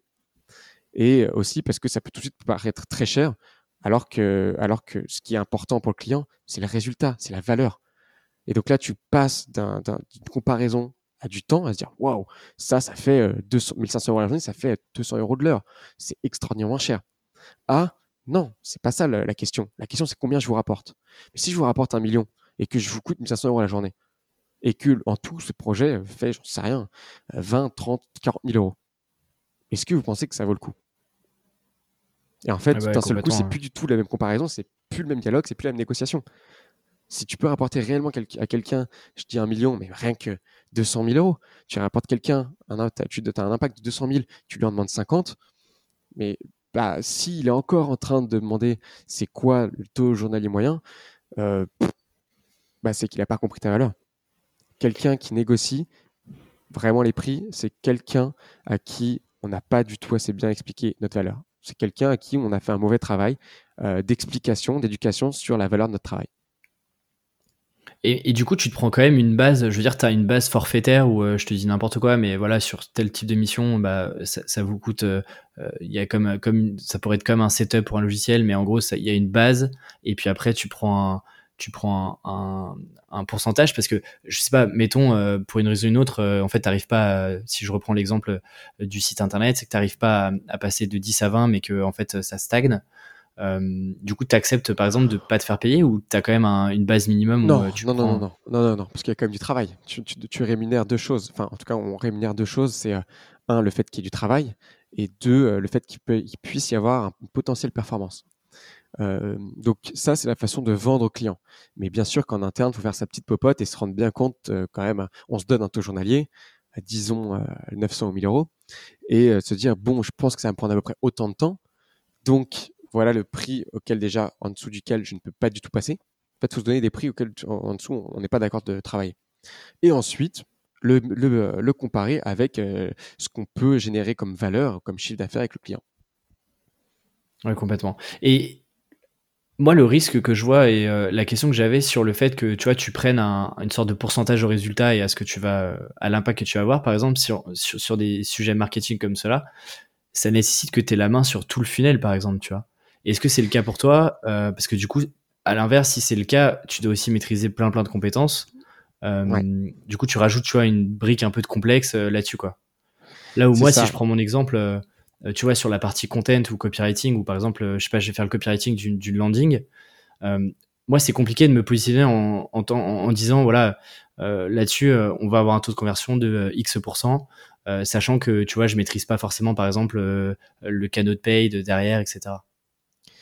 Alors, comme, ben, je pense que ça reprend un peu euh, la même chose, c'est d'avoir euh, un, fixe, tout simplement, euh, en dessous duquel tu n'as pas envie de descendre, et ensuite de rajouter une partie performance. Nous, c'est ce qu'on fait. Parce qu'encore une fois, dans une entreprise, on n'a jamais la main sur tout. Et encore moins quand on est freelance, t'imagines bien.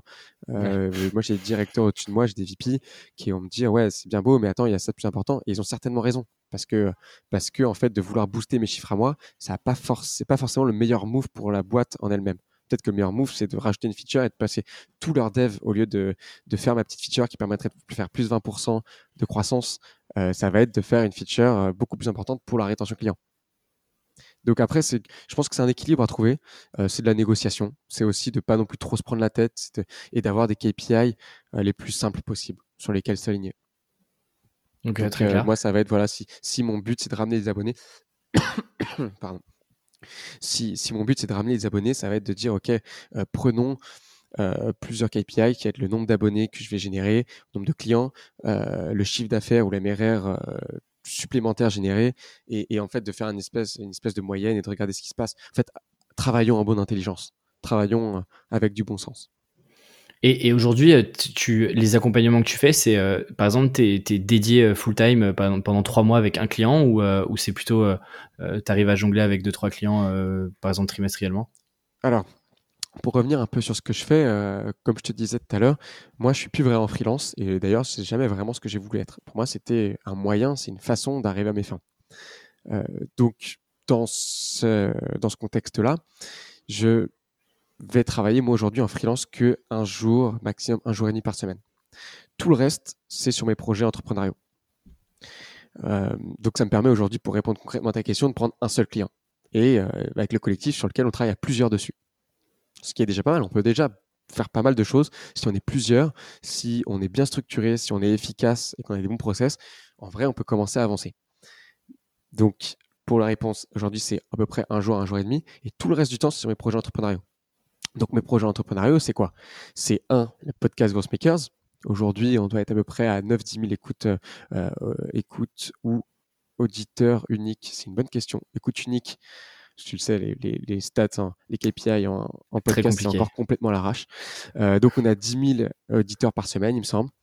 Euh, donc ça, ça prend déjà une bonne partie de mon temps d'aller trouver des sponsors. Là, on est en train, ah non, bah, je peux pas te le dire tout de suite, mais il y a un podcast qui est en train d'être en production avec des gros partenaires euh, géniaux qui ont bien voulu nous, nous rejoindre dans cette aventure. Euh, je peux pas te dire c'est sur quoi, mais je peux tout ce que je peux te dire, c'est que ça va sortir en septembre et je pense que ça va être assez génial. Trop cool. Et à côté de ça, tu as encore l'agence, enfin l'agence qui est plutôt un collectif où il euh, faut quand même le faire vivre un petit peu, ramener du lead.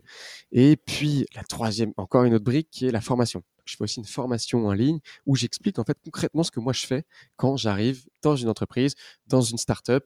Comment ça veut dire quoi structurer la croissance? Ça veut dire quoi mettre en place des outils? Ça veut dire quoi créer une stratégie en fait? Mais c'est me... Euh, marrant parce que je, vois beaucoup de parallèles avec, euh, pour ceux qui ont écouté l'épisode avec Adrien Moncoudiol, qui, qui a aussi le, ce studio qui s'appelle euh, je trouve qu'il y a pas mal de parallèles et, et c'est pas étonnant que vous, vous, ayez tous les deux été euh, chez Mangrove. Je trouve qu'il y, a pas mal de similitudes dans votre approche, en tout cas, du freelancing, du business et euh, le fait de vous laisser du temps pour développer d'autres projets à côté.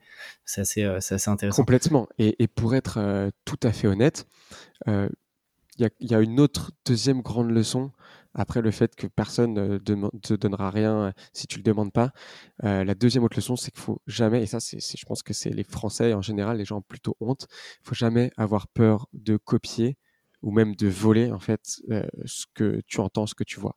Moi, mon job aujourd'hui, finalement, il est pas si créatif. C'est de rencontrer un maximum de personnes, d'écouter un maximum les signaux du marché, de comprendre ce que racontent les gens et de les compiler et d'en faire quelque chose d'assez intéressant tu parles d'Adrien euh, parce que c'est un très bon pote et, euh, et lui Mozza il l'a fait avant moi.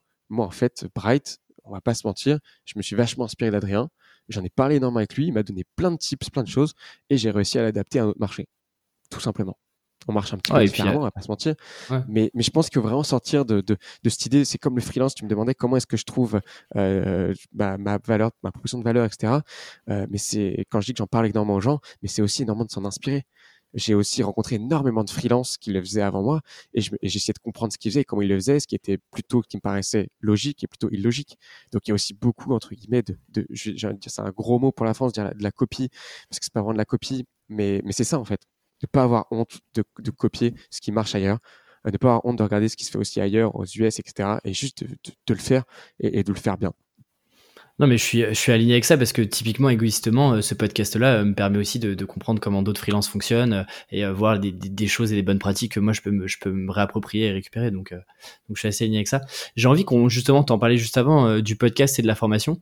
J'ai envie qu'on en parle un peu si ça te va sur pourquoi est-ce que tu as voulu créer ce podcast-là Est-ce qu'il y avait un objectif plus long terme, plus lointain euh, que ça? Et comment est-ce que tu t'y es pris euh, Je sais qu'on en avait déjà discuté ensemble sur euh, les débuts, même avant le lancement officiel du podcast, tout ce que tu avais commencé à tester. Avec grand plaisir. Mais si tu veux, on va reprendre ou, ou, à la fin des arts et métiers. Je vais essayer de faire rapide. Reprenons.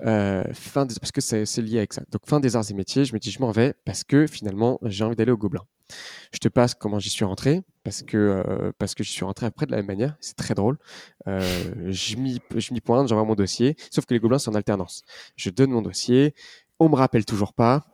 Je me dis c'est pas possible. On va me refaire le coup. À peine euh, 6, 8 mois après, on me refait le coup. Genre là c'est pas possible. euh, c'est une vraie histoire. Hein. Je me dis attends. Bon, on me refait le coup. Euh, et ben écoute, ce qui est intéressant, c'est que moi je connais déjà la solution. Donc là, cette fois-ci, ni une ni deux, j'y vais, je renvoie un petit courrier, j'appelle, euh, pareil, quelques, quelques, allez, une semaine avant la rentrée, et je leur explique mon cas. Ça n'a pas raté, je, te, pas la peine de te faire un dessin.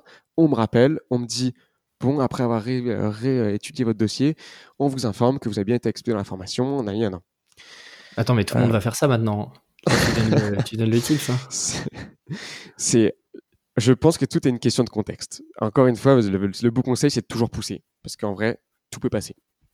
Comme dirait euh, ma mère et mon grand-père, si on dit non à la porte, passe par la fenêtre. Et si on te redit non à la fenêtre, passe par la cheminée. C'est exactement ça. Après, il faut avoir envie de le faire. Il euh, faut avoir la personnalité pour. Il faut avoir aussi, entre guillemets, le dossier pour. Parce que euh, si en vrai, tu es complètement. C'est aussi de la chance, hein, on va pas se mentir. C'est une opportunité. Je pense que c'est comme tout. En vrai, le fait qu'ils me répondent pas, ça a été une opportunité pour moi de, réagir comme ça. Mais s'ils m'avaient répondu, s'il n'y a pas eu de problème dans leur. Parce que pareil, les gobelins ont fait la même chose, il faut bien s'en rendre compte. S'il n'y a pas eu de problème et qu'ils m'avaient dit clairement non, vous n'êtes pas accepté, et bah, j'aurais rien pu dire en fait. Faut pas se mentir non plus. Mmh, Donc c'est aussi, euh, en fait, c'est une erreur, c'est une opportunité plutôt. C'est une opportunité euh, que tu, à, laquelle il n'en tient qu'à nous de la transformer bon, je continue. Les gobelins, euh, là j'y vais et en même temps on me demande une entreprise et je dis bon, eh ben, faisons une pierre de coups. Là la lab, c'est parfait. Euh, ils sont là, je les entre guillemets, je recycle le truc. J'ai pas les gars en fait, euh, le job je veux pas, mais par contre si vous êtes intéressé, moi je veux gobelins, on se fait ça en alternance. Et ils me disent allez, c'est parti. Et là c'est parti pour les gobelins. les gobelins que je fais pendant un an et là je sors enfin diplômé avec ce bac plus 5. Donc ça c'est réglé. Les gobelins c'était génial j'ai pu rencontrer des personnalités très design, artistiques, euh, qui pour moi, c'est génial de pouvoir, en tant que vision encore entre guillemets d'entrepreneur, de pouvoir comprendre euh, des égaux et des, et des, et des états d'esprit d'artistes et de gens beaucoup plus dans le design. C'est génial d'avoir pu pour de passer aux arts et métiers pour comprendre des états d'esprit et des manières de fonctionner euh, G. Et pareil pour tout ce qui est marketing. comme ça, j'ai ah, toute la palette. Ouais, j'allais dire, c'est quand même assez différent de, de, de cet écosystème startup, entre, entrepreneuriat, etc. Donc, euh, c'est aussi intéressant. Ouais. Ouais, exactement. Le Gobelin, par contre, c'était bien, c'était en, en UX design, donc ça reste quand même très proche du digital. C'était pas startup, okay. c'était très proche du digital. Euh, je fais mon année chez la Lab et euh, pareil en fait je me rends compte j'ai rendu compte que je, souvent j'en fais quand même pas mal qu'à ma tête euh, au bout de dix mois je rends mon tablier parce que je dis en fait les gars encore une fois, je trouve que je vais pas assez vite. Dès que je veux mettre en place des projets qui sont un peu cool, on me stoppe. Et moi, en fait, euh, mais moi, mon but, c'est d'aller plus, d'apprendre le plus vite possible, c'est de faire le plus de choses. Et là, euh, dans cet environnement, ça me permet pas, donc je démissionne. Moi, je te raconte pas le, le euh, l'espèce de cafarnaum qui s'est passé parce que entre l'école qui me dit mais non c'est hors de question il y a jamais personne dans cette école qui a démissionné d'une alternance donc tu pourras pas parce que tu peux pas parce que je sais pas quoi euh, bien sûr euh, mes anciens boss qui me disaient bah non et tout c'est pas cool tu finis il reste que quelques mois c'est bon et bah, voilà, moi je dis, écoutez, je pense qu'on s'est mal compris. mon but c'est d'aller le plus vite possible, le plus loin possible. Donc je vais juste trouver une autre alternance.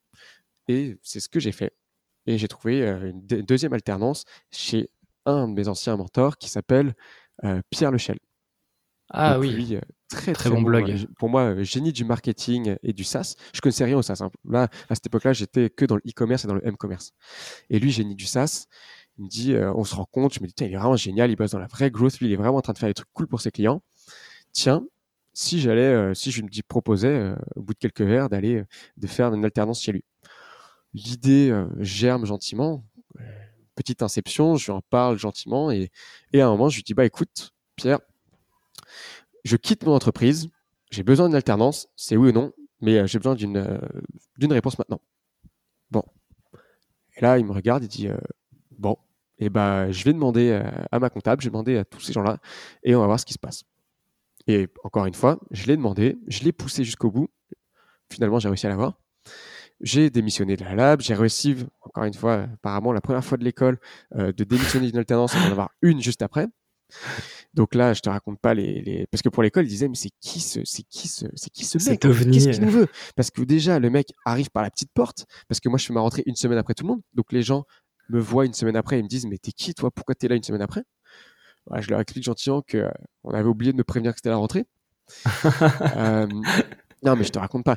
Euh, donc là, déjà, premièrement, là, du coup, moi, je connaissais déjà, je connaissais très bien. D'ailleurs, j'adore. Et si elle écoute ce podcast, je, je, lui fais un bisou, la, la secrétaire de la formation, vraiment la femme la plus gentille du monde, à qui, avec qui j'ai passé beaucoup de temps au final, parce que bon, je suis le mec qui a forcé l'entrée, puis après, je suis le mec qui lui a dit, mais en fait, je suis désolé, mais je vais devoir démissionner. Je suis le mec qui a fait faire une autre, un autre contrat euh, de d'alternance avec, euh, exactement, avec avec Pierre.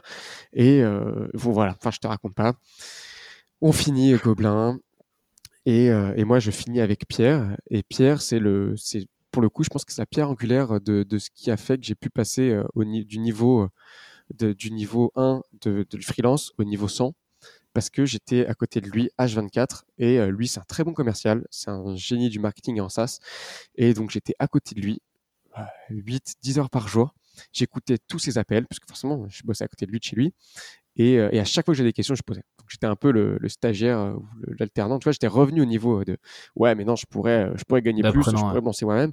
Mais non, je me suis dit attends, là il y a un mec. Lui par contre, lui c'est le top 1% du marketing à Paris. C'est hors de question que je m'en aille avant d'avoir pris tout ce savoir, avant d'avoir fait une éponge. Je me comporte un peu comme une éponge, d'avoir tout pris et ensuite je pourrais m'en aller.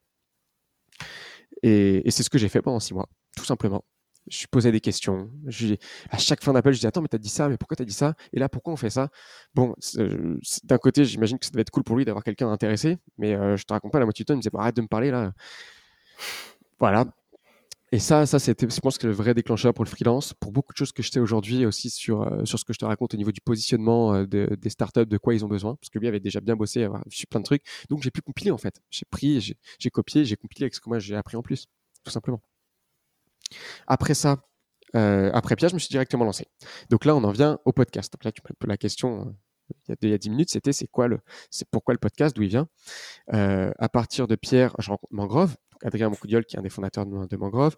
Je rentre dedans, on parle freelance, je commence à bien comprendre et je me dis, bon, bah, après tout, je pourrais me lancer en freelance moi aussi. Parce que j'étais toujours pas freelance, vraiment freelance, en vivre, entre guillemets.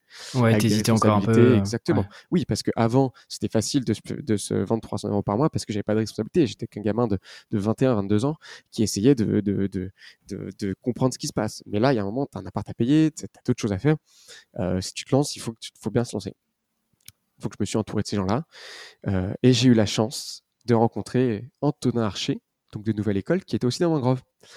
Après euh, avoir lancé mon freelance, en quelques mois, euh, on a passé un mois à Berlin avec lui, Adrien et d'autres copains. Et lui, il commençait tout juste Nouvelle École.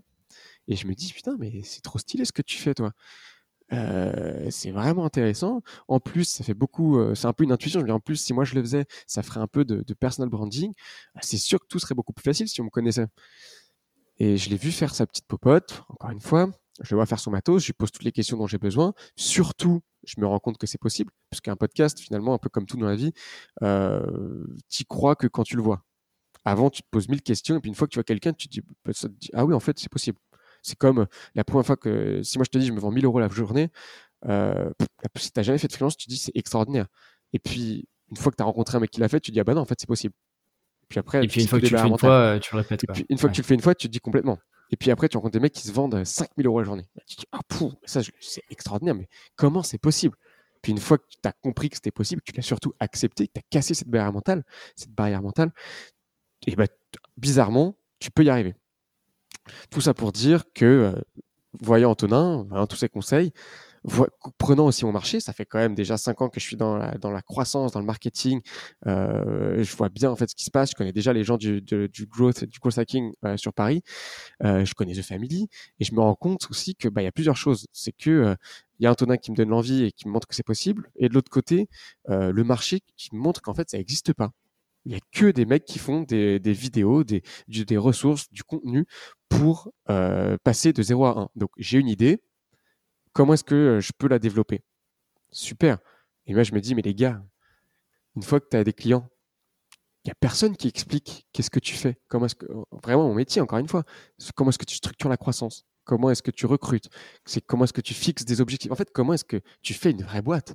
Parce que c'est bien beau tout ce que The Family raconte, mais il y a un moment, euh, il y a des gens qui ont réussi, qui font du chiffre d'affaires. Maintenant, comment ils font pour continuer? Comment est-ce qu'on passe de 1 à 100 Comment est-ce qu'on passe de 1 à 1000 Et partant de ces deux constats, je me suis dit, bah, c'était peut-être la bonne occasion de le faire. Je l'ai fait et euh, bah, un peu comme pour la première fois, premier finalement projet entrepreneurial réel que je lance de ma vie, il y a un vrai succès parce que ça fonctionne à peu près tout de suite. Au bout de trois mois, on se retrouve dans le top 5 de l'Apple euh, l'Apple Podcaster en France en catégorie business. Euh, on fait pas mal de milliers d'écoutes alors que bon, on est sur une niche en français. On parle de business et de marketing. Genre qui qui en a quelque chose à faire? Puis tu as une deuxième chose qu'il faut vraiment se rendre compte, c'est l'accélération euh, de la démocratisation du podcast. Bien sûr. Encore une fois, moi, ça a deux ans il y a deux ans, on écoutait beaucoup moins de podcasts. Aujourd'hui, en fait, je fais euh, sur mes nombres d'écoutes, je fais presque 20-30% de croissance chaque mois. Ouais, ce qui est, monstrueux. Ce qui est monstrueux. Après, les... c'est mm. parce que il y a chaque fois les épisodes, comment ça s'appelle, les copains interest. Ça, c'est le fait qu'à chaque fois qu'il y a un épisode, Effet cumulé, ben, les gens peuvent exactement. Tu peux cumuler. Il y avait quelque chose que, dont, on avait parlé où en fait, avant même de, de lancer ce podcast-là, tu l'as vu comme une, comme une, comme un, comme un projet. Et donc, euh, il me semble que tu avais lancé une première landing page pour commencer à récupérer quelques mails pour annoncer un peu la sortie. Euh, eh ben oui, et je sais que c'est bah quelque chose que, que j'ai fait. C'est le process. Eh ben super. C'est le process que, un peu comme tu dis, quand tu as un gros problème, maintenant je commence à avoir des process pour lancer des trucs parce que j'ai appris plein de trucs à force de me planter euh, des dizaines, dizaines de fois dans mes boîtes, entre guillemets, dans le passé. Euh, j'ai envie, de te, envie de te parler de, de, d'une théorie sur comment monter en fait des espèces, comme tu dis, des liens entre des idées et des business. Alors, en gros, cette théorie a dit un truc, c'est que quand tu fais un business, c'est un point. Donc imagine un point, tu fais un point sur une feuille de papier. Euh, ça, c'est un business. Et la question, c'est comment est-ce que tu arrives, à, dans le temps qui te reste, par exemple, moi, si je prends ce point, c'est mon freelance marketing, digital, growth, comment est-ce que j'arrive sur les trois jours du reste de ma semaine à créer un business qui va faire, créer des synergies, qui va être aligné avec ce premier point? Souvent, les gens, là, euh, là où ils peuvent se planter, c'est qu'ils vont créer un business, puis ils vont créer un truc qui n'a rien à voir. Donc ça fait un deuxième point sur une feuille. Ils vont créer par exemple, je sais pas, euh, reprenons l'idée du, reprenons l'idée du, truc de festoche, euh, des, candidats en festoche. Hop, ils vont créer un truc en festoche. Puis après ils vont se dire ah c'est cool, je ferais bien aussi un SaaS sur du e-commerce. Hop, un, troisième point. Mais là en fait il n'y a aucune synergie. La, théorie c'est de se dire bon j'ai un point, moi je suis freelance marketing, très bien. Qu'est-ce que je fais sur développer ça? Et tu dis non à tout les, boîtes, les idées de boîtes, les idées de projets qui rentrent pas dedans. Et ben le podcast, Growth, ça rentre complètement dedans. Et là, donc, tu fais un rond autour de ton point. Et en fait, le but, ça va être à chaque fois d'élargir ces ronds. Tous les projets et les boîtes que qu'on va lancer, que tu vas lancer, que n'importe qui peut lancer, il faut absolument que le point du centre reste le même et qu'à chaque fois le cercle s'élargisse. Donc, premier, c'est freelance. Deuxième, ça va être podcast sur la growth. Parce que ça m'aide d'un côté à apprendre encore mieux mon métier, de rencontrer des gens qui sont dix fois plus expérimentés, qui m'aident du coup à pricer plus cher, de rencontrer des clients potentiels, de créer un canal de lead. Enfin, j'en passe et j'en passe et j'en passe. Ok, un autre fond. C'est quoi la suite à ton avis? Bah, On se pose en deux secondes, on se dit, bon, les gens qui sont sur le podcast, peut-être qu'ils ont envie de savoir comment est-ce que je fais. Ils veulent pas être clients, mais ils aimeraient bien apprendre. Le podcast, ils s'inspirent beaucoup, ils arrivent à comprendre des choses, mais il n'y a pas de lien là-dedans si je faisais une formation, formation growth, hop, tu rajoutes, hop, encore un troisième rond autour de ce petit point. C'est quoi le quatrième rond? euh, Le quatrième rond, pour moi, c'est de, c'est de se dire, bon, je suis freelance growth, mais en fait, euh, moi, devant mon temps, c'est pas très intéressant. Je pourrais peut-être faire une agence, et si ça me paraît pas assez intelligent une agence, faire un collectif de freelance. Et là, tu as le cinquième rond. Et en fait, comment est-ce que tu fais à chaque fois pour garder le même marché, les mêmes besoins, parce que plus tu rajoutes de ronds, plus tu comprends profondément ton marché.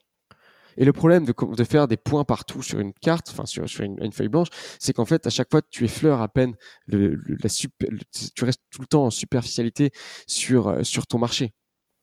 Tu, tu vas jamais comprendre en profondeur. Et plus tu fais de ronds, plus tu comprends profondément. Moi, aujourd'hui, je commence à avoir un niveau de compréhension du SaaS et de ce que veulent les gens qui font du SaaS assez, on va dire, assez pointilleux. Parce que à force de faire des choses là-dedans, mais forcément que tu rencontres des gens, les gens parlent, les gens parlent, les gens parlent, tu parles toi aussi de tes, de tes problématiques, de tes challenges, et au final, tu fais des choses qui font sens. et puis ça rejoint. Ça, la euh, théorie des points et des ronds. Oui, et puis ça rejoint la, partie effet cumulé où euh, bah, en fait tu, tu, amplifies ta caisse de résonance et euh, tu as une vraie logique à long terme sur tout ce que tu es en train de construire et c'est vraiment comme un jeu de Lego quoi. Tu construis les briques après briques mais sur le même bâtiment. long terme. Exactement. Un, tu as une logique à long terme. Deux, tu crées des synergies de fou. Pourquoi? Bah, Parce que en fait, tout est lié. Quelqu'un qui que, que un client que je peux closer, je peux aussi lui revendre la formation il peut aussi écouter le podcast. Le podcast, je vais avoir du sponsoring dessus. La personne qui fait du sponsoring, je peux aussi lui vendre tout simplement. Je peux lui dire, bah, tu as peut-être des problèmes à recruter plus de clients. C'est cool le sponsoring. Viens, je peux peut-être aussi t'aider euh, directement en, conseil. Ou alors, je peux te vendre pas du conseil, mais euh, de la formation. Et quelqu'un qui fait la formation peut aussi se rendre compte qu'au final, euh, elle était cool, ça lui apportait beaucoup de valeur, mais c'est pas assez pour, pour les challenges qu'il a. Et après, embaucher le collectif. Donc oui, c'est des effets de synergie assez extraordinaires. Avant de. Parce que la partie formation m'intéresse et j'aimerais bien comprendre comment est-ce que tu as, co-construit ça et, et comment est-ce que tu, tu, gères ça au quotidien. Juste avant, j'ai une dernière question sur le podcast et notamment sur ton orga pour en sortir un par semaine parce que toi, je sais que tu les sors le jeudi matin, je crois. Euh, non, le, oui, le mercredi matin, pardon. Euh, et moi le mercredi soir du coup, et on est sur le même rythme de publication. Et je serais assez curieux de savoir comment est-ce que tu t'organises pour, euh, pour, tenir, le, pour tenir le rythme. Est-ce que tu as, plusieurs épisodes d'avance? Tu fonctionnes plutôt en batch euh, je, suis curieux de tes, pratiques là-dessus. Ah oui, et eh ben en podcast, moi encore une fois, je vois deux points très importants que je vais détailler par la suite. Le premier, c'est tout ce qui va être, donc comme tu viens de parler, des workflows et du process. Et le deuxième, qui est beaucoup plus intuitif sur euh, qu'est-ce que je fais, euh, le format, comment est-ce que j'en crée un bon, et surtout comment est-ce que je vais interviewer et, et, où est-ce que je trouve cette confiance, cette légitimité d'aller voir des gens. reprenons le premier point. Le premier point, c'est les process. Moi, il faut que je t'avoue un truc d'abord. J'ai un secret, et pas des moindres, c'est que je suis associé avec mon frère, Lorient, sur toute cette partie-là. Donc sur la partie podcast et formation. Moi, encore une fois, le but tout ce que je te raconte là en termes de projet, je peux pas le faire tout seul, c'est impossible. Je suis obligé de m'entourer de plein de gens qui, qui, sont intéressés par les projets, qui veulent les co-construire avec moi. Euh, sur la formation, c'est mon frère qui gère tout. Euh, on l'a construit ensemble au niveau du, du, contenu, bien sûr, mais tout le reste, c'est lui qui gère. Euh, sur le podcast, moi, je m'occupe de booker les invités, de préparer les interviews et ensuite de les faire. Mais pour tout le reste, c'est encore lui qui va gérer. Donc, ça répond quand même beaucoup à ta question sur le fait de comment est-ce que je gère cette cadence. Bah, en fait, je me fait beaucoup aider tout simplement. J'ai la chance d'avoir euh, une personne qui travaille vraiment bien et qui on s'entend super bien et puisse avancer dessus. En toute honnêteté, si il n'avait pas été là, je suis sûr et certain d'avoir été avant. Il y avait vraiment, on va pas se mentir, j'aurais jamais fait 80 épisodes, je sortirai encore moins un deuxième podcast en septembre et je continuerai pas celui-là. La deuxième chose, c'est sur, euh, j'aimerais bien qu'on s'y arrête un peu parce que ça reprend aussi euh, le freelance, mais aussi l'entrepreneur en général. C'est la confiance en soi et comment est-ce que tu trouves ton format. Donc ton format, un peu comme tout, tu te le décrètes, c'est de comprendre ton marché, c'est de comprendre ce que veulent les gens en fait. Euh, et, peu à peu, tu le, tu le refines. Pourquoi je parle de confiance en soi? Parce que toi, tu peux commencer à bien le voir, c'est que euh, bah, au tout début, il va falloir demander beaucoup de feedback. Et vu que le podcast, c'est ta voix, souvent on n'aime pas entendre notre voix. Moi, j'aime toujours pas entendre ma voix. Ça peut paraître un peu bizarre, mais c'est très difficile. c'est vrai. Euh, et en fait, les feedbacks, tu les prends en pleine tête. Parce que quand quelqu'un te dit, tu parles pas assez, tes questions sont pas assez machin, tu parles trop, euh, et qu'en plus tu écoutes ta voix et tu te dis mais waouh je suis tellement pas pertinent surtout sur les premiers et bah je veux te dire que ta confiance en toi elle en prend un gros coup. Un peu comme tout mais alors dans ce cas-là je trouve que c'est encore plus c'est encore plus flagrant. Et, et, la confiance en soi un peu comme dans tous les projets mais surtout dans le podcasting je pense vraiment que c'est la clé. Il faut avoir un vrai objectif avec son podcast il faut être vraiment persuadé d'apporter un truc en plus et, et se dire qu'on va y arriver. Parce que on va pas se mentir la confiance c'est euh, je crois que c'est un nageur, je sais pas si c'est pas Camille Lacour qui dit ça sur le podcast. Sur Nouvelle École, ouais. Et je leur, ouais. sur Nouvelle École. Et je trouve que c'est une, des, meilleures euh, citations sur la confiance en soi. C'est la, confiance en soi, ça se perd en litres et ça se gagne en gouttes. Et je trouve que c'est exactement ça. Il faut travailler, il faut se lever, il faut se motiver, il faut, il faut affronter ses, ses, insécurités euh, dix fois par jour pour qu'il y ait une petite remarque où en fait tu te dis ah en fait non je suis pas assez bon faut que j'arrête. Et, et, cette confiance en soi en fait faut la travailler tous les jours. Faut se lever faut la retravailler la retravailler. Et, et son podcast c'est la même chose faut le retravailler et se dire qu'en fait ça va le faire. C'est pas grave. On peut on va le but c'est de faire toujours mieux. C'est pas grave. Le but au final toutes ces remarques faut pas toutes les prendre en pleine tête hein, c'est pas non plus euh, faut aussi regarder qui nous le dit en face. Mais on le sait qu'au fond de nous ça blesse forcément un petit peu. Et, et un peu comme toutes les remarques sur des projets entrepreneuriaux mais, il faut continuer et il faut avoir confiance. Et le seul moyen de, se donner cette confiance en soi, c'est de trouver des tricks. Euh, chacun a les siens. Ça peut être de se regarder dans le miroir. Il y a des Américains, ils sont assez bons là-dessus. Tous les jours, et de se faire des affirmations, de s'écrire tous les matins dans son carnet euh, je suis le meilleur là-dessus. Un jour, je deviendrai meilleur là-dessus.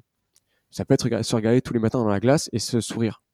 Je sais pas. Il y a mille choses à faire. La, réalité, c'est que tout le monde a des insécurités. Personne n'a, il y a très peu de gens qui ont confiance en eux les seuls qui ont une réelle confiance en eux, c'est les gens qui tous les matins, encore une fois, se lèvent, font le travail de se dire j'ai pas envie ou j'ai peur, mais j'y vais quand même.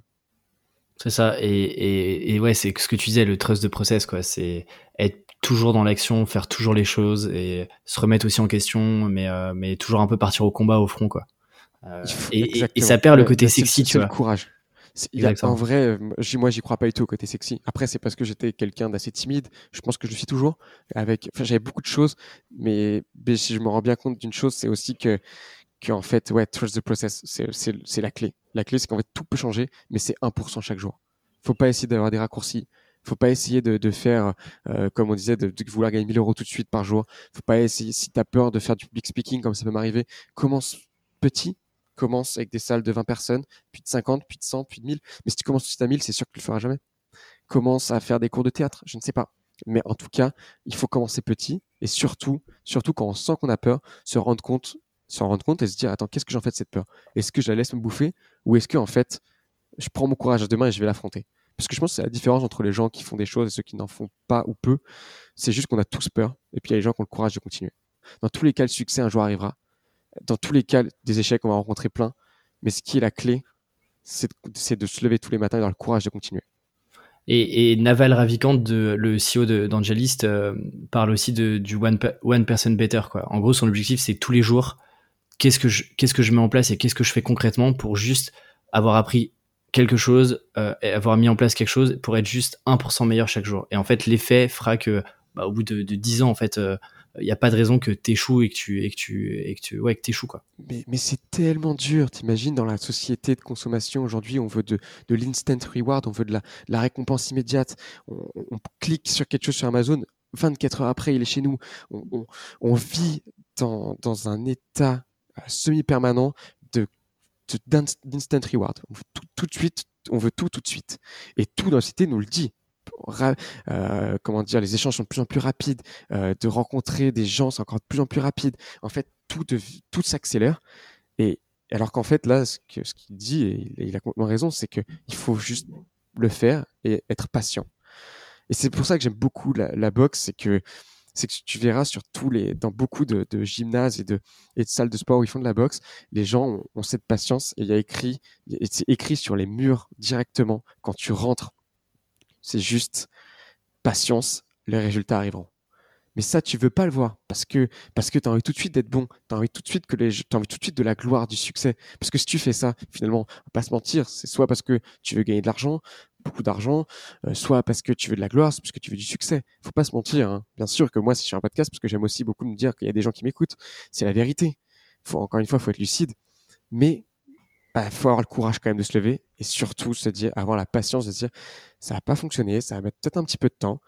La preuve, j'ai fait des dizaines, dizaines de projets sur lesquels ça n'a pas du tout fonctionné et, et c'est pas grave parce qu'en fait, c'est ce qui va fonctionner, c'est juste le fait de tout de suite et de continuer, de continuer. Il faut s'inspirer de gens qui réussissent si on veut réussir. Il n'y a pas de secret. Hein. Et c'est Naval qui disait, si tu es successful, reste et, et, et reste que avec des gens qui sont plus successful que toi.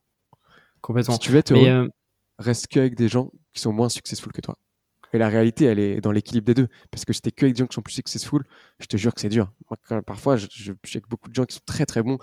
Bah, il y a un moment, tu te dis, hein, tu dis à la fin que t'es vraiment pas bon, enfin que t'es, pas ouf. Par contre, si tu traînes que avec des gens qui sont moins bons que toi, tu dis, waouh, je suis vraiment bon. Mais en même temps, enfin, moins bon, moins successful plutôt, pas moins bon. Et tu, te dis, je suis vraiment, euh, j'ai vraiment de succès, c'est cool. Mais en revanche, c'est sûr que tu t'améliores pas, tu les fais pas, c'est 1% avec ces gens-là par jour. Tu veux l'amener où ce podcast euh, et ce projet-là? T'as as une ambition particulière dessus ou, c'est juste euh, faire euh, être, être au rendez-vous toutes les semaines ou t'as envie vraiment de le porter vers quelque chose de, de, plus grand que ça? Non, j'ai pas envie de le porter vers quelque chose de plus grand que ça. T'as quand même cette ambition énorme de t'aider et, et vraiment d'éduquer plein de startups qui n'avaient pas l'accès à cette information à se développer beaucoup plus vite. Alors, c'est clair, on était précis que c'est pas grâce à Makers et à notre travail que, euh, les startups vont mieux aujourd'hui en France ou iront mieux demain. Mais je, suis intimement persuadé que le travail pour la communauté, pour la France, clairement, parce qu'il est en français, euh, ça aide. Parce que, parce que ça donne l'accès à une information qui a beaucoup de valeur. Sinon, les gens l'écouteraient pas. Hein. Clairement, on fait pas de blague dans le podcast. Euh, c'est pas très inspirationnel. Donc c'est sûr que ça les aide à aller plus vite. Et je me dis que c'est déjà assez énorme pour la France, pour le fait ouais, d'être un acteur euh, peut-être un peu plus reconnu au niveau mondial euh, en tant que Startup Nation. Déjà, ça arrive à aider un peu et à donner que 1 ou 2% de plus euh, d'accélération de, de, ce phénomène-là pour la France. Déjà, je, serais super content. après, artistiquement, derrière, pour être tout à fait honnête, non, je m'amuse beaucoup. J'aime beaucoup parler avec des gens et rencontrer des gens encore plus intelligents que moi, euh, et très smart, et parler de marketing et de les challenger. Mais je t'avoue qu'artistiquement, il n'y a, pas, a pas de vocation derrière, parce que parce que c'est plutôt du business. en revanche, il y a une ambition de peut-être aller plus vers de la transformation digitale.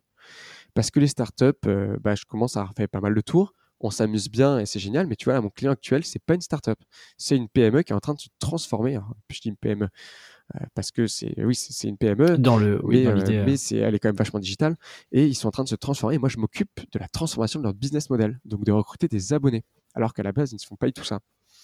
Donc, comment est-ce que tu sassifies entre guillemets Comment est-ce que tu rends SaaS lorsque tu rends un service et tu mets sur un modèle, sur un business model de recurring revenu, donc de revenus récurrents, un business model qui à la base n'était plutôt que e-commerce ou pas du tout, voire, voire que physique.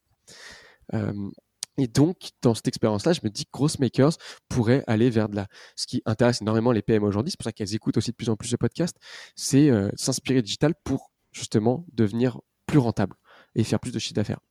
Et donc aller voir plus des boîtes qui se transforment. Mais c'est intéressant parce que même, même cette, euh, je sais pas si le mot existe, cette euh, sassification, euh, elle, on, la voit apparaître un peu sur, sur certains ex-freelance, j'appelle ça ex-freelance parce qu'aujourd'hui c'est plus des business que du freelancing, mais pas mal d'Américains qui sont partis d'un business plutôt freelance et en, ont créé un peu un projet plutôt plus entrepreneurial avec du recurring revenu et donc avec les mêmes codes que tu t'appliques au SaaS. Donc j'ai hâte de voir ce que ça peut donner ouais, si, si, tu communiques et tu, fais du, tu crées du contenu autour de ça. Ouais.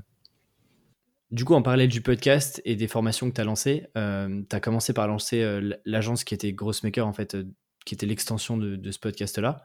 et il y a à peu près un an, tu as, marketé ce collectif qui s'appelle Bright. Est-ce qu'il y a eu un changement entre l'agence initiale et puis cette, ce retour un peu au collectif avec, avec d'autres freelances avec toi? Est-ce qu'il y a eu un changement ou c'est juste une continuité un peu plus logique?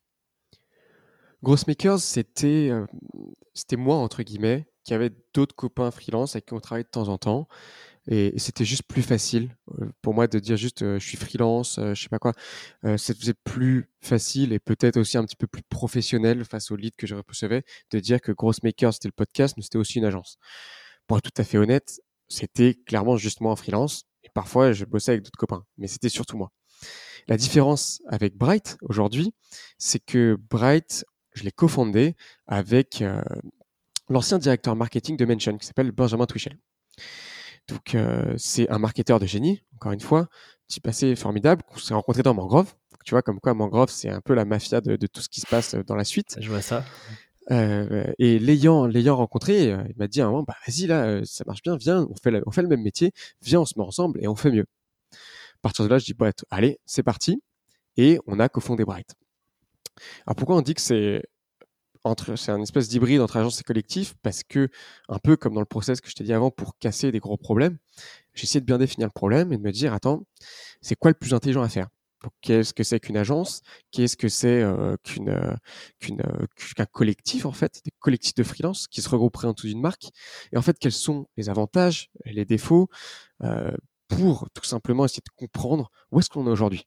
Parce que finalement, mon métier, si je fais euh, une agence ou un collectif, ce sera pas vraiment d'être freelance. Je le fais parce que euh, au niveau de, de, de, ce que je fais, j'ai besoin de légitimité de dire bah oui, je l'ai vraiment, je l'ai déjà fait. Ce que je fais pour mon client actuel, je l'ai fait, donc on pourra pas me dire que je l'ai jamais fait. Mais en vrai, mon métier sur l'agence, c'est beaucoup plus d'être commercial. C'est, c'est d'être, c'est d'aller voir, des, de trouver des, des, des affaires et d'aller trouver des gens, des clients qui ont besoin, qui ont besoin de nos services et de les closer. Euh, sauf que pour, euh, ça c'est le point de vue commercial, mais pour réussir à monter une agence qui pourrait durer dans le temps, eh ben, il va falloir comprendre le présent pour en fait créer des décalages dans le futur. Si on ne comprend pas parfaitement, ça je ne pas parler du tout, mais si on comprend parfaitement ce qui se passe aujourd'hui, on ne pourra jamais réussir à, faire un truc aujourd'hui qui va fonctionner d'ici 2-3 ans, parce que c'est le temps qu'une boîte en général met à fonctionner, et qui sera pertinent dans 2-3 ans. Donc le but vraiment, c'est de comprendre comme on peut l'aujourd'hui pour créer des décalages dans le futur. Euh, je vais reprendre au niveau de, donc de, Bright. Comment est-ce qu'on va créer des décalages dans le futur? C'est essayer de comprendre qu'est-ce qui fonctionne aujourd'hui, qu'est-ce qui se fait.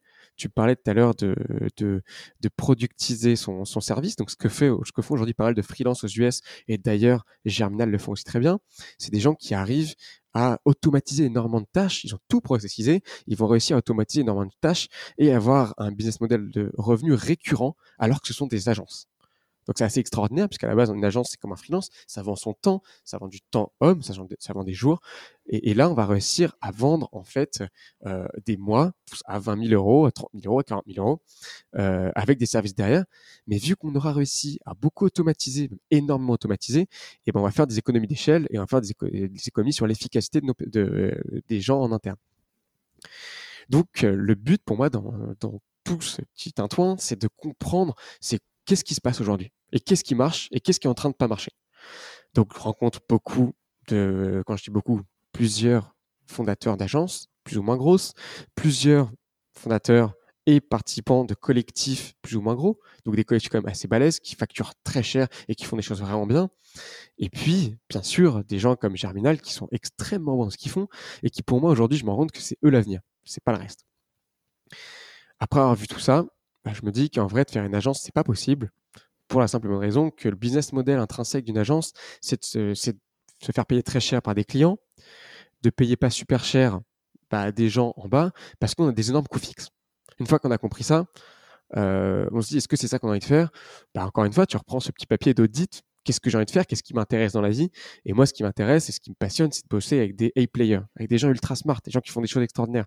Mais ces gens qui font des choses extraordinaires, jamais ils accepteront d'être payés de 2500 euros du mois, ce qui est déjà génial, hein, mais 2500 euros du mois, euh, et que moi, entre guillemets, je prenne un deal à 100 000 euros l'année et qu'eux prennent que des miettes. Jamais ils accepteront. Et je les comprends. Éthiquement, même moi, dans ma vision de la, transparence qu'on faisait à Mangrove, ça, ça, ça, marche pas. Donc déjà, l'agence se dit, hop, c'est pas ce qu'on a envie de faire. J'ai regardé le collectif et là, je me suis dit, ah bah c'est déjà plus intéressant. Finalement, c'est beaucoup plus euh, comment dire, éthique, transparent, puisque tu as un modèle de revenu où les gens qui apportent des affaires prennent des pourcentages, euh, les gens qui les font, bah, bien sûr, prennent le plus gros pourcentage. Et en fait, je trouve qu'il y a une bonne cohésion. Je me suis dit que c'était plus intéressant. Euh, et après, je me suis rendu compte que la vérité, c'est que c'est pas ça le futur. Le futur, c'est de réussir à faire un collectif ou une espèce d'agence où on va réussir à productiser on va automatiser un maximum à la germinale, à comme on voit beaucoup, euh, tu as aussi les layers.io, tu as beaucoup d'agences qui font ça aujourd'hui aux US aussi. Donc voilà comment est-ce qu'on a créé ce, collectif. Et pour, euh, pour donner le fin mot, c'est que moi, pour moi, là, il est complètement, euh, c'est complètement un side project, c'est pas du tout mon focus on, le fait vivoter. Quand il y a des leads qui rentrent, il n'y a pas de souci, je mets en relation et, on bosse ensemble. Mais c'est pas du tout. Encore une fois, je suis un jour par un jour par semaine environ euh, en tant que freelance et sur le collectif, j'y suis encore moins que ça. Je, le fais, on, parle et on, échange sur nos problématiques. Parfois, on s'échange des gigs ou des missions, mais c'est tout. C'est pour moi le seul but, c'était de se dire, je voudrais des gens extrêmement bons en marketing, en growth et en vente sur du SaaS, sur du B2B, et de les regrouper, euh, ces freelances, dans ce collectif. Par exemple, là, s'il y a des auditeurs, s'il y a certains auditeurs qui sont bons ou qui sont euh, actuellement euh, responsables ou directeurs marketing growth dans une startup et qui veulent se lancer en freelance, je les invite avec grand plaisir à me contacter et on pourra en discuter ensemble. Et, demain, c'est euh, typiquement d'avoir des produits et des, des, services un peu clés en main que tu pourrais offrir directement à tes clients. C'est un peu ça le, tu as envie de retrouver après demain un focus et, et, eh ben, passer du temps dessus. Exactement. Moi, le, but aujourd'hui, c'est je, je me refocus un peu sur le podcast. Il y en a un deuxième qui sort parce que euh, après, businessment parlant, faut pas se mentir non plus. Euh, plus tu arrives à faire grossir quelque chose, plus tu auras de chiffre d'affaires sur, sur cet endroit-là. Euh, ça sert à faut se focus au bon endroit. Là, je me rends compte qu'aujourd'hui, le bon focus, c'est formation et ce podcast. Demain, ça sera certainement autre chose et ça me donne du temps pour aller créer de projets énormément de projets. Plus encore une fois, plus on comprend notre marché, plus on va pouvoir avoir des, idées intéressantes, plus on rencontre des gens intéressants aussi. Et, là, pour moi, pour être tout à fait honnête, je suis dans, dans la, suite, je suis dans la recherche et, dans le, brainstorm de la prochaine aventure, qui sera quelque chose d'entrepreneurial et qui sera peut-être un SaaS, peut-être pas, euh, mais qui sera un, gros projet entrepreneurial. Moi, j'ai hâte d'avoir ça. En tout cas, euh, je, suis très curieux de voir, de voir la suite. Euh, je te propose de passer aux trois dernières questions euh, que je pose habituellement sur le podcast. C'est parti. Euh, la première, c'est c'est quoi pour toi la réussite? C'est quoi la représentation que tu t'en fais? Ah, c'est quoi la réussite? Ah, c'est une très très bonne question. Alors, la réussite, c'est de réussir à atteindre les objectifs qu'on s'est fixés. C'est d'avoir une ambition, peu importe euh, laquelle euh, quelle ambition on a, ça peut être d'être père de famille, d'être euh, de se dire je veux être le meilleur père de famille, ça peut être d'être écrivain, ça peut être d'avoir sorti un livre, ça peut être d'avoir 10 millions de, ventes pour une entreprise, que sais-je? pour moi, la réussite, c'est d'avoir fixé ses propres termes. Moi, ça va être beaucoup sur la liberté. beaucoup sur l'entrepreneuriat aussi. Et, une fois qu'on a fixé nos propres termes, d'arriver à vivre de, ses propres termes et de les atteindre, bien sûr. Cool. c'est quoi le dernier livre que tu as lu et que, ou alors que tu offres le plus souvent? Ça peut être business, mais ça peut aussi être de la fiction, des biographies, peu importe. Ah, le dernier livre que j'ai lu, que j'ai adoré, c'est un roman, s'appelle La pierre et le sabre. C'est un roman sur les samouraïs. Euh, c'est extraordinaire. ça a été paru en 120 millions d'exemplaires, mais personne n'en a jamais parlé. Et justement, ça parle des samouraïs, de cette voix. Et je trouve qu'il ressort beaucoup à la voix de l'entrepreneur que, je cherche un petit peu. Ça, c'est un roman qui se lit vraiment facilement et qui est très intéressant justement au niveau de l'ambition de ce samouraï. en fait, on prend un, samouraï qui était un petit peu un vaurien au début, qui s'appelle Takeso, et on, suit tout sa, son développement personnel, son développement physique, son développement euh, intellectuel aussi. Euh, sur deux, gros tomes. Et je trouve ça passionnant. Bien sûr, c'est intéressant parce que euh, père la ce héros devient de plus en plus fort, puissant et surtout intellectuellement euh, intéressant et sage. Et c'est hyper intéressant de faire des, des rapprochements avec notre société aujourd'hui, avec qui on veut être. Donc ça, ça va être un des bouquins. Sinon, il y a un moment, j'aimais beaucoup, beaucoup offrir Essentialism. Ah oui, bah, que je suis en train de lire justement. Voilà, ça c'est un de mes bouquins qui m'a a radicalement changé ma vie il y a deux ans, je pense, parce que il, il t'apprend le focus. Dans la vie, tu as quatre réchauds, je raconte pas de bêtises. Le premier, il faut le voir comme quatre réchauds. Tu vois les réchauds que tu as sur euh, quand tu quand tu fais de la mmh. cuisine, et, tu peux allumer les quatre. Si tu veux, le premier réchaud, c'est tes amis. Le deuxième, c'est ton travail. Le troisième, c'est ta famille. Et le quatrième, c'était tes loisirs.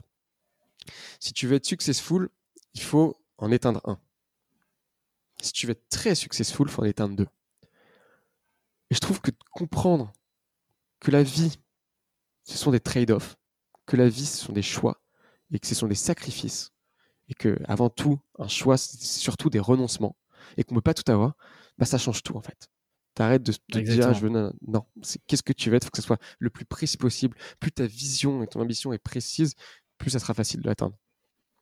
Et, moi, j'avais, j'avais pas forcément cette vision-là avant de, me plonger un peu dans ce bouquin-là. Et, euh, ouais, c'est vraiment un bouquin que je recommande. Euh, j'ai presque terminé et euh, qui m'a fait, qui m'a forcé à poser pas mal de questions. ok, cool. Est-ce que tu as un blog ou un podcast que tu recommandes qui peut être sur tes thématiques ou, ou sur l'entrepreneuriat ou le freelancing en général? J'aime beaucoup le podcast de Noah Kagan.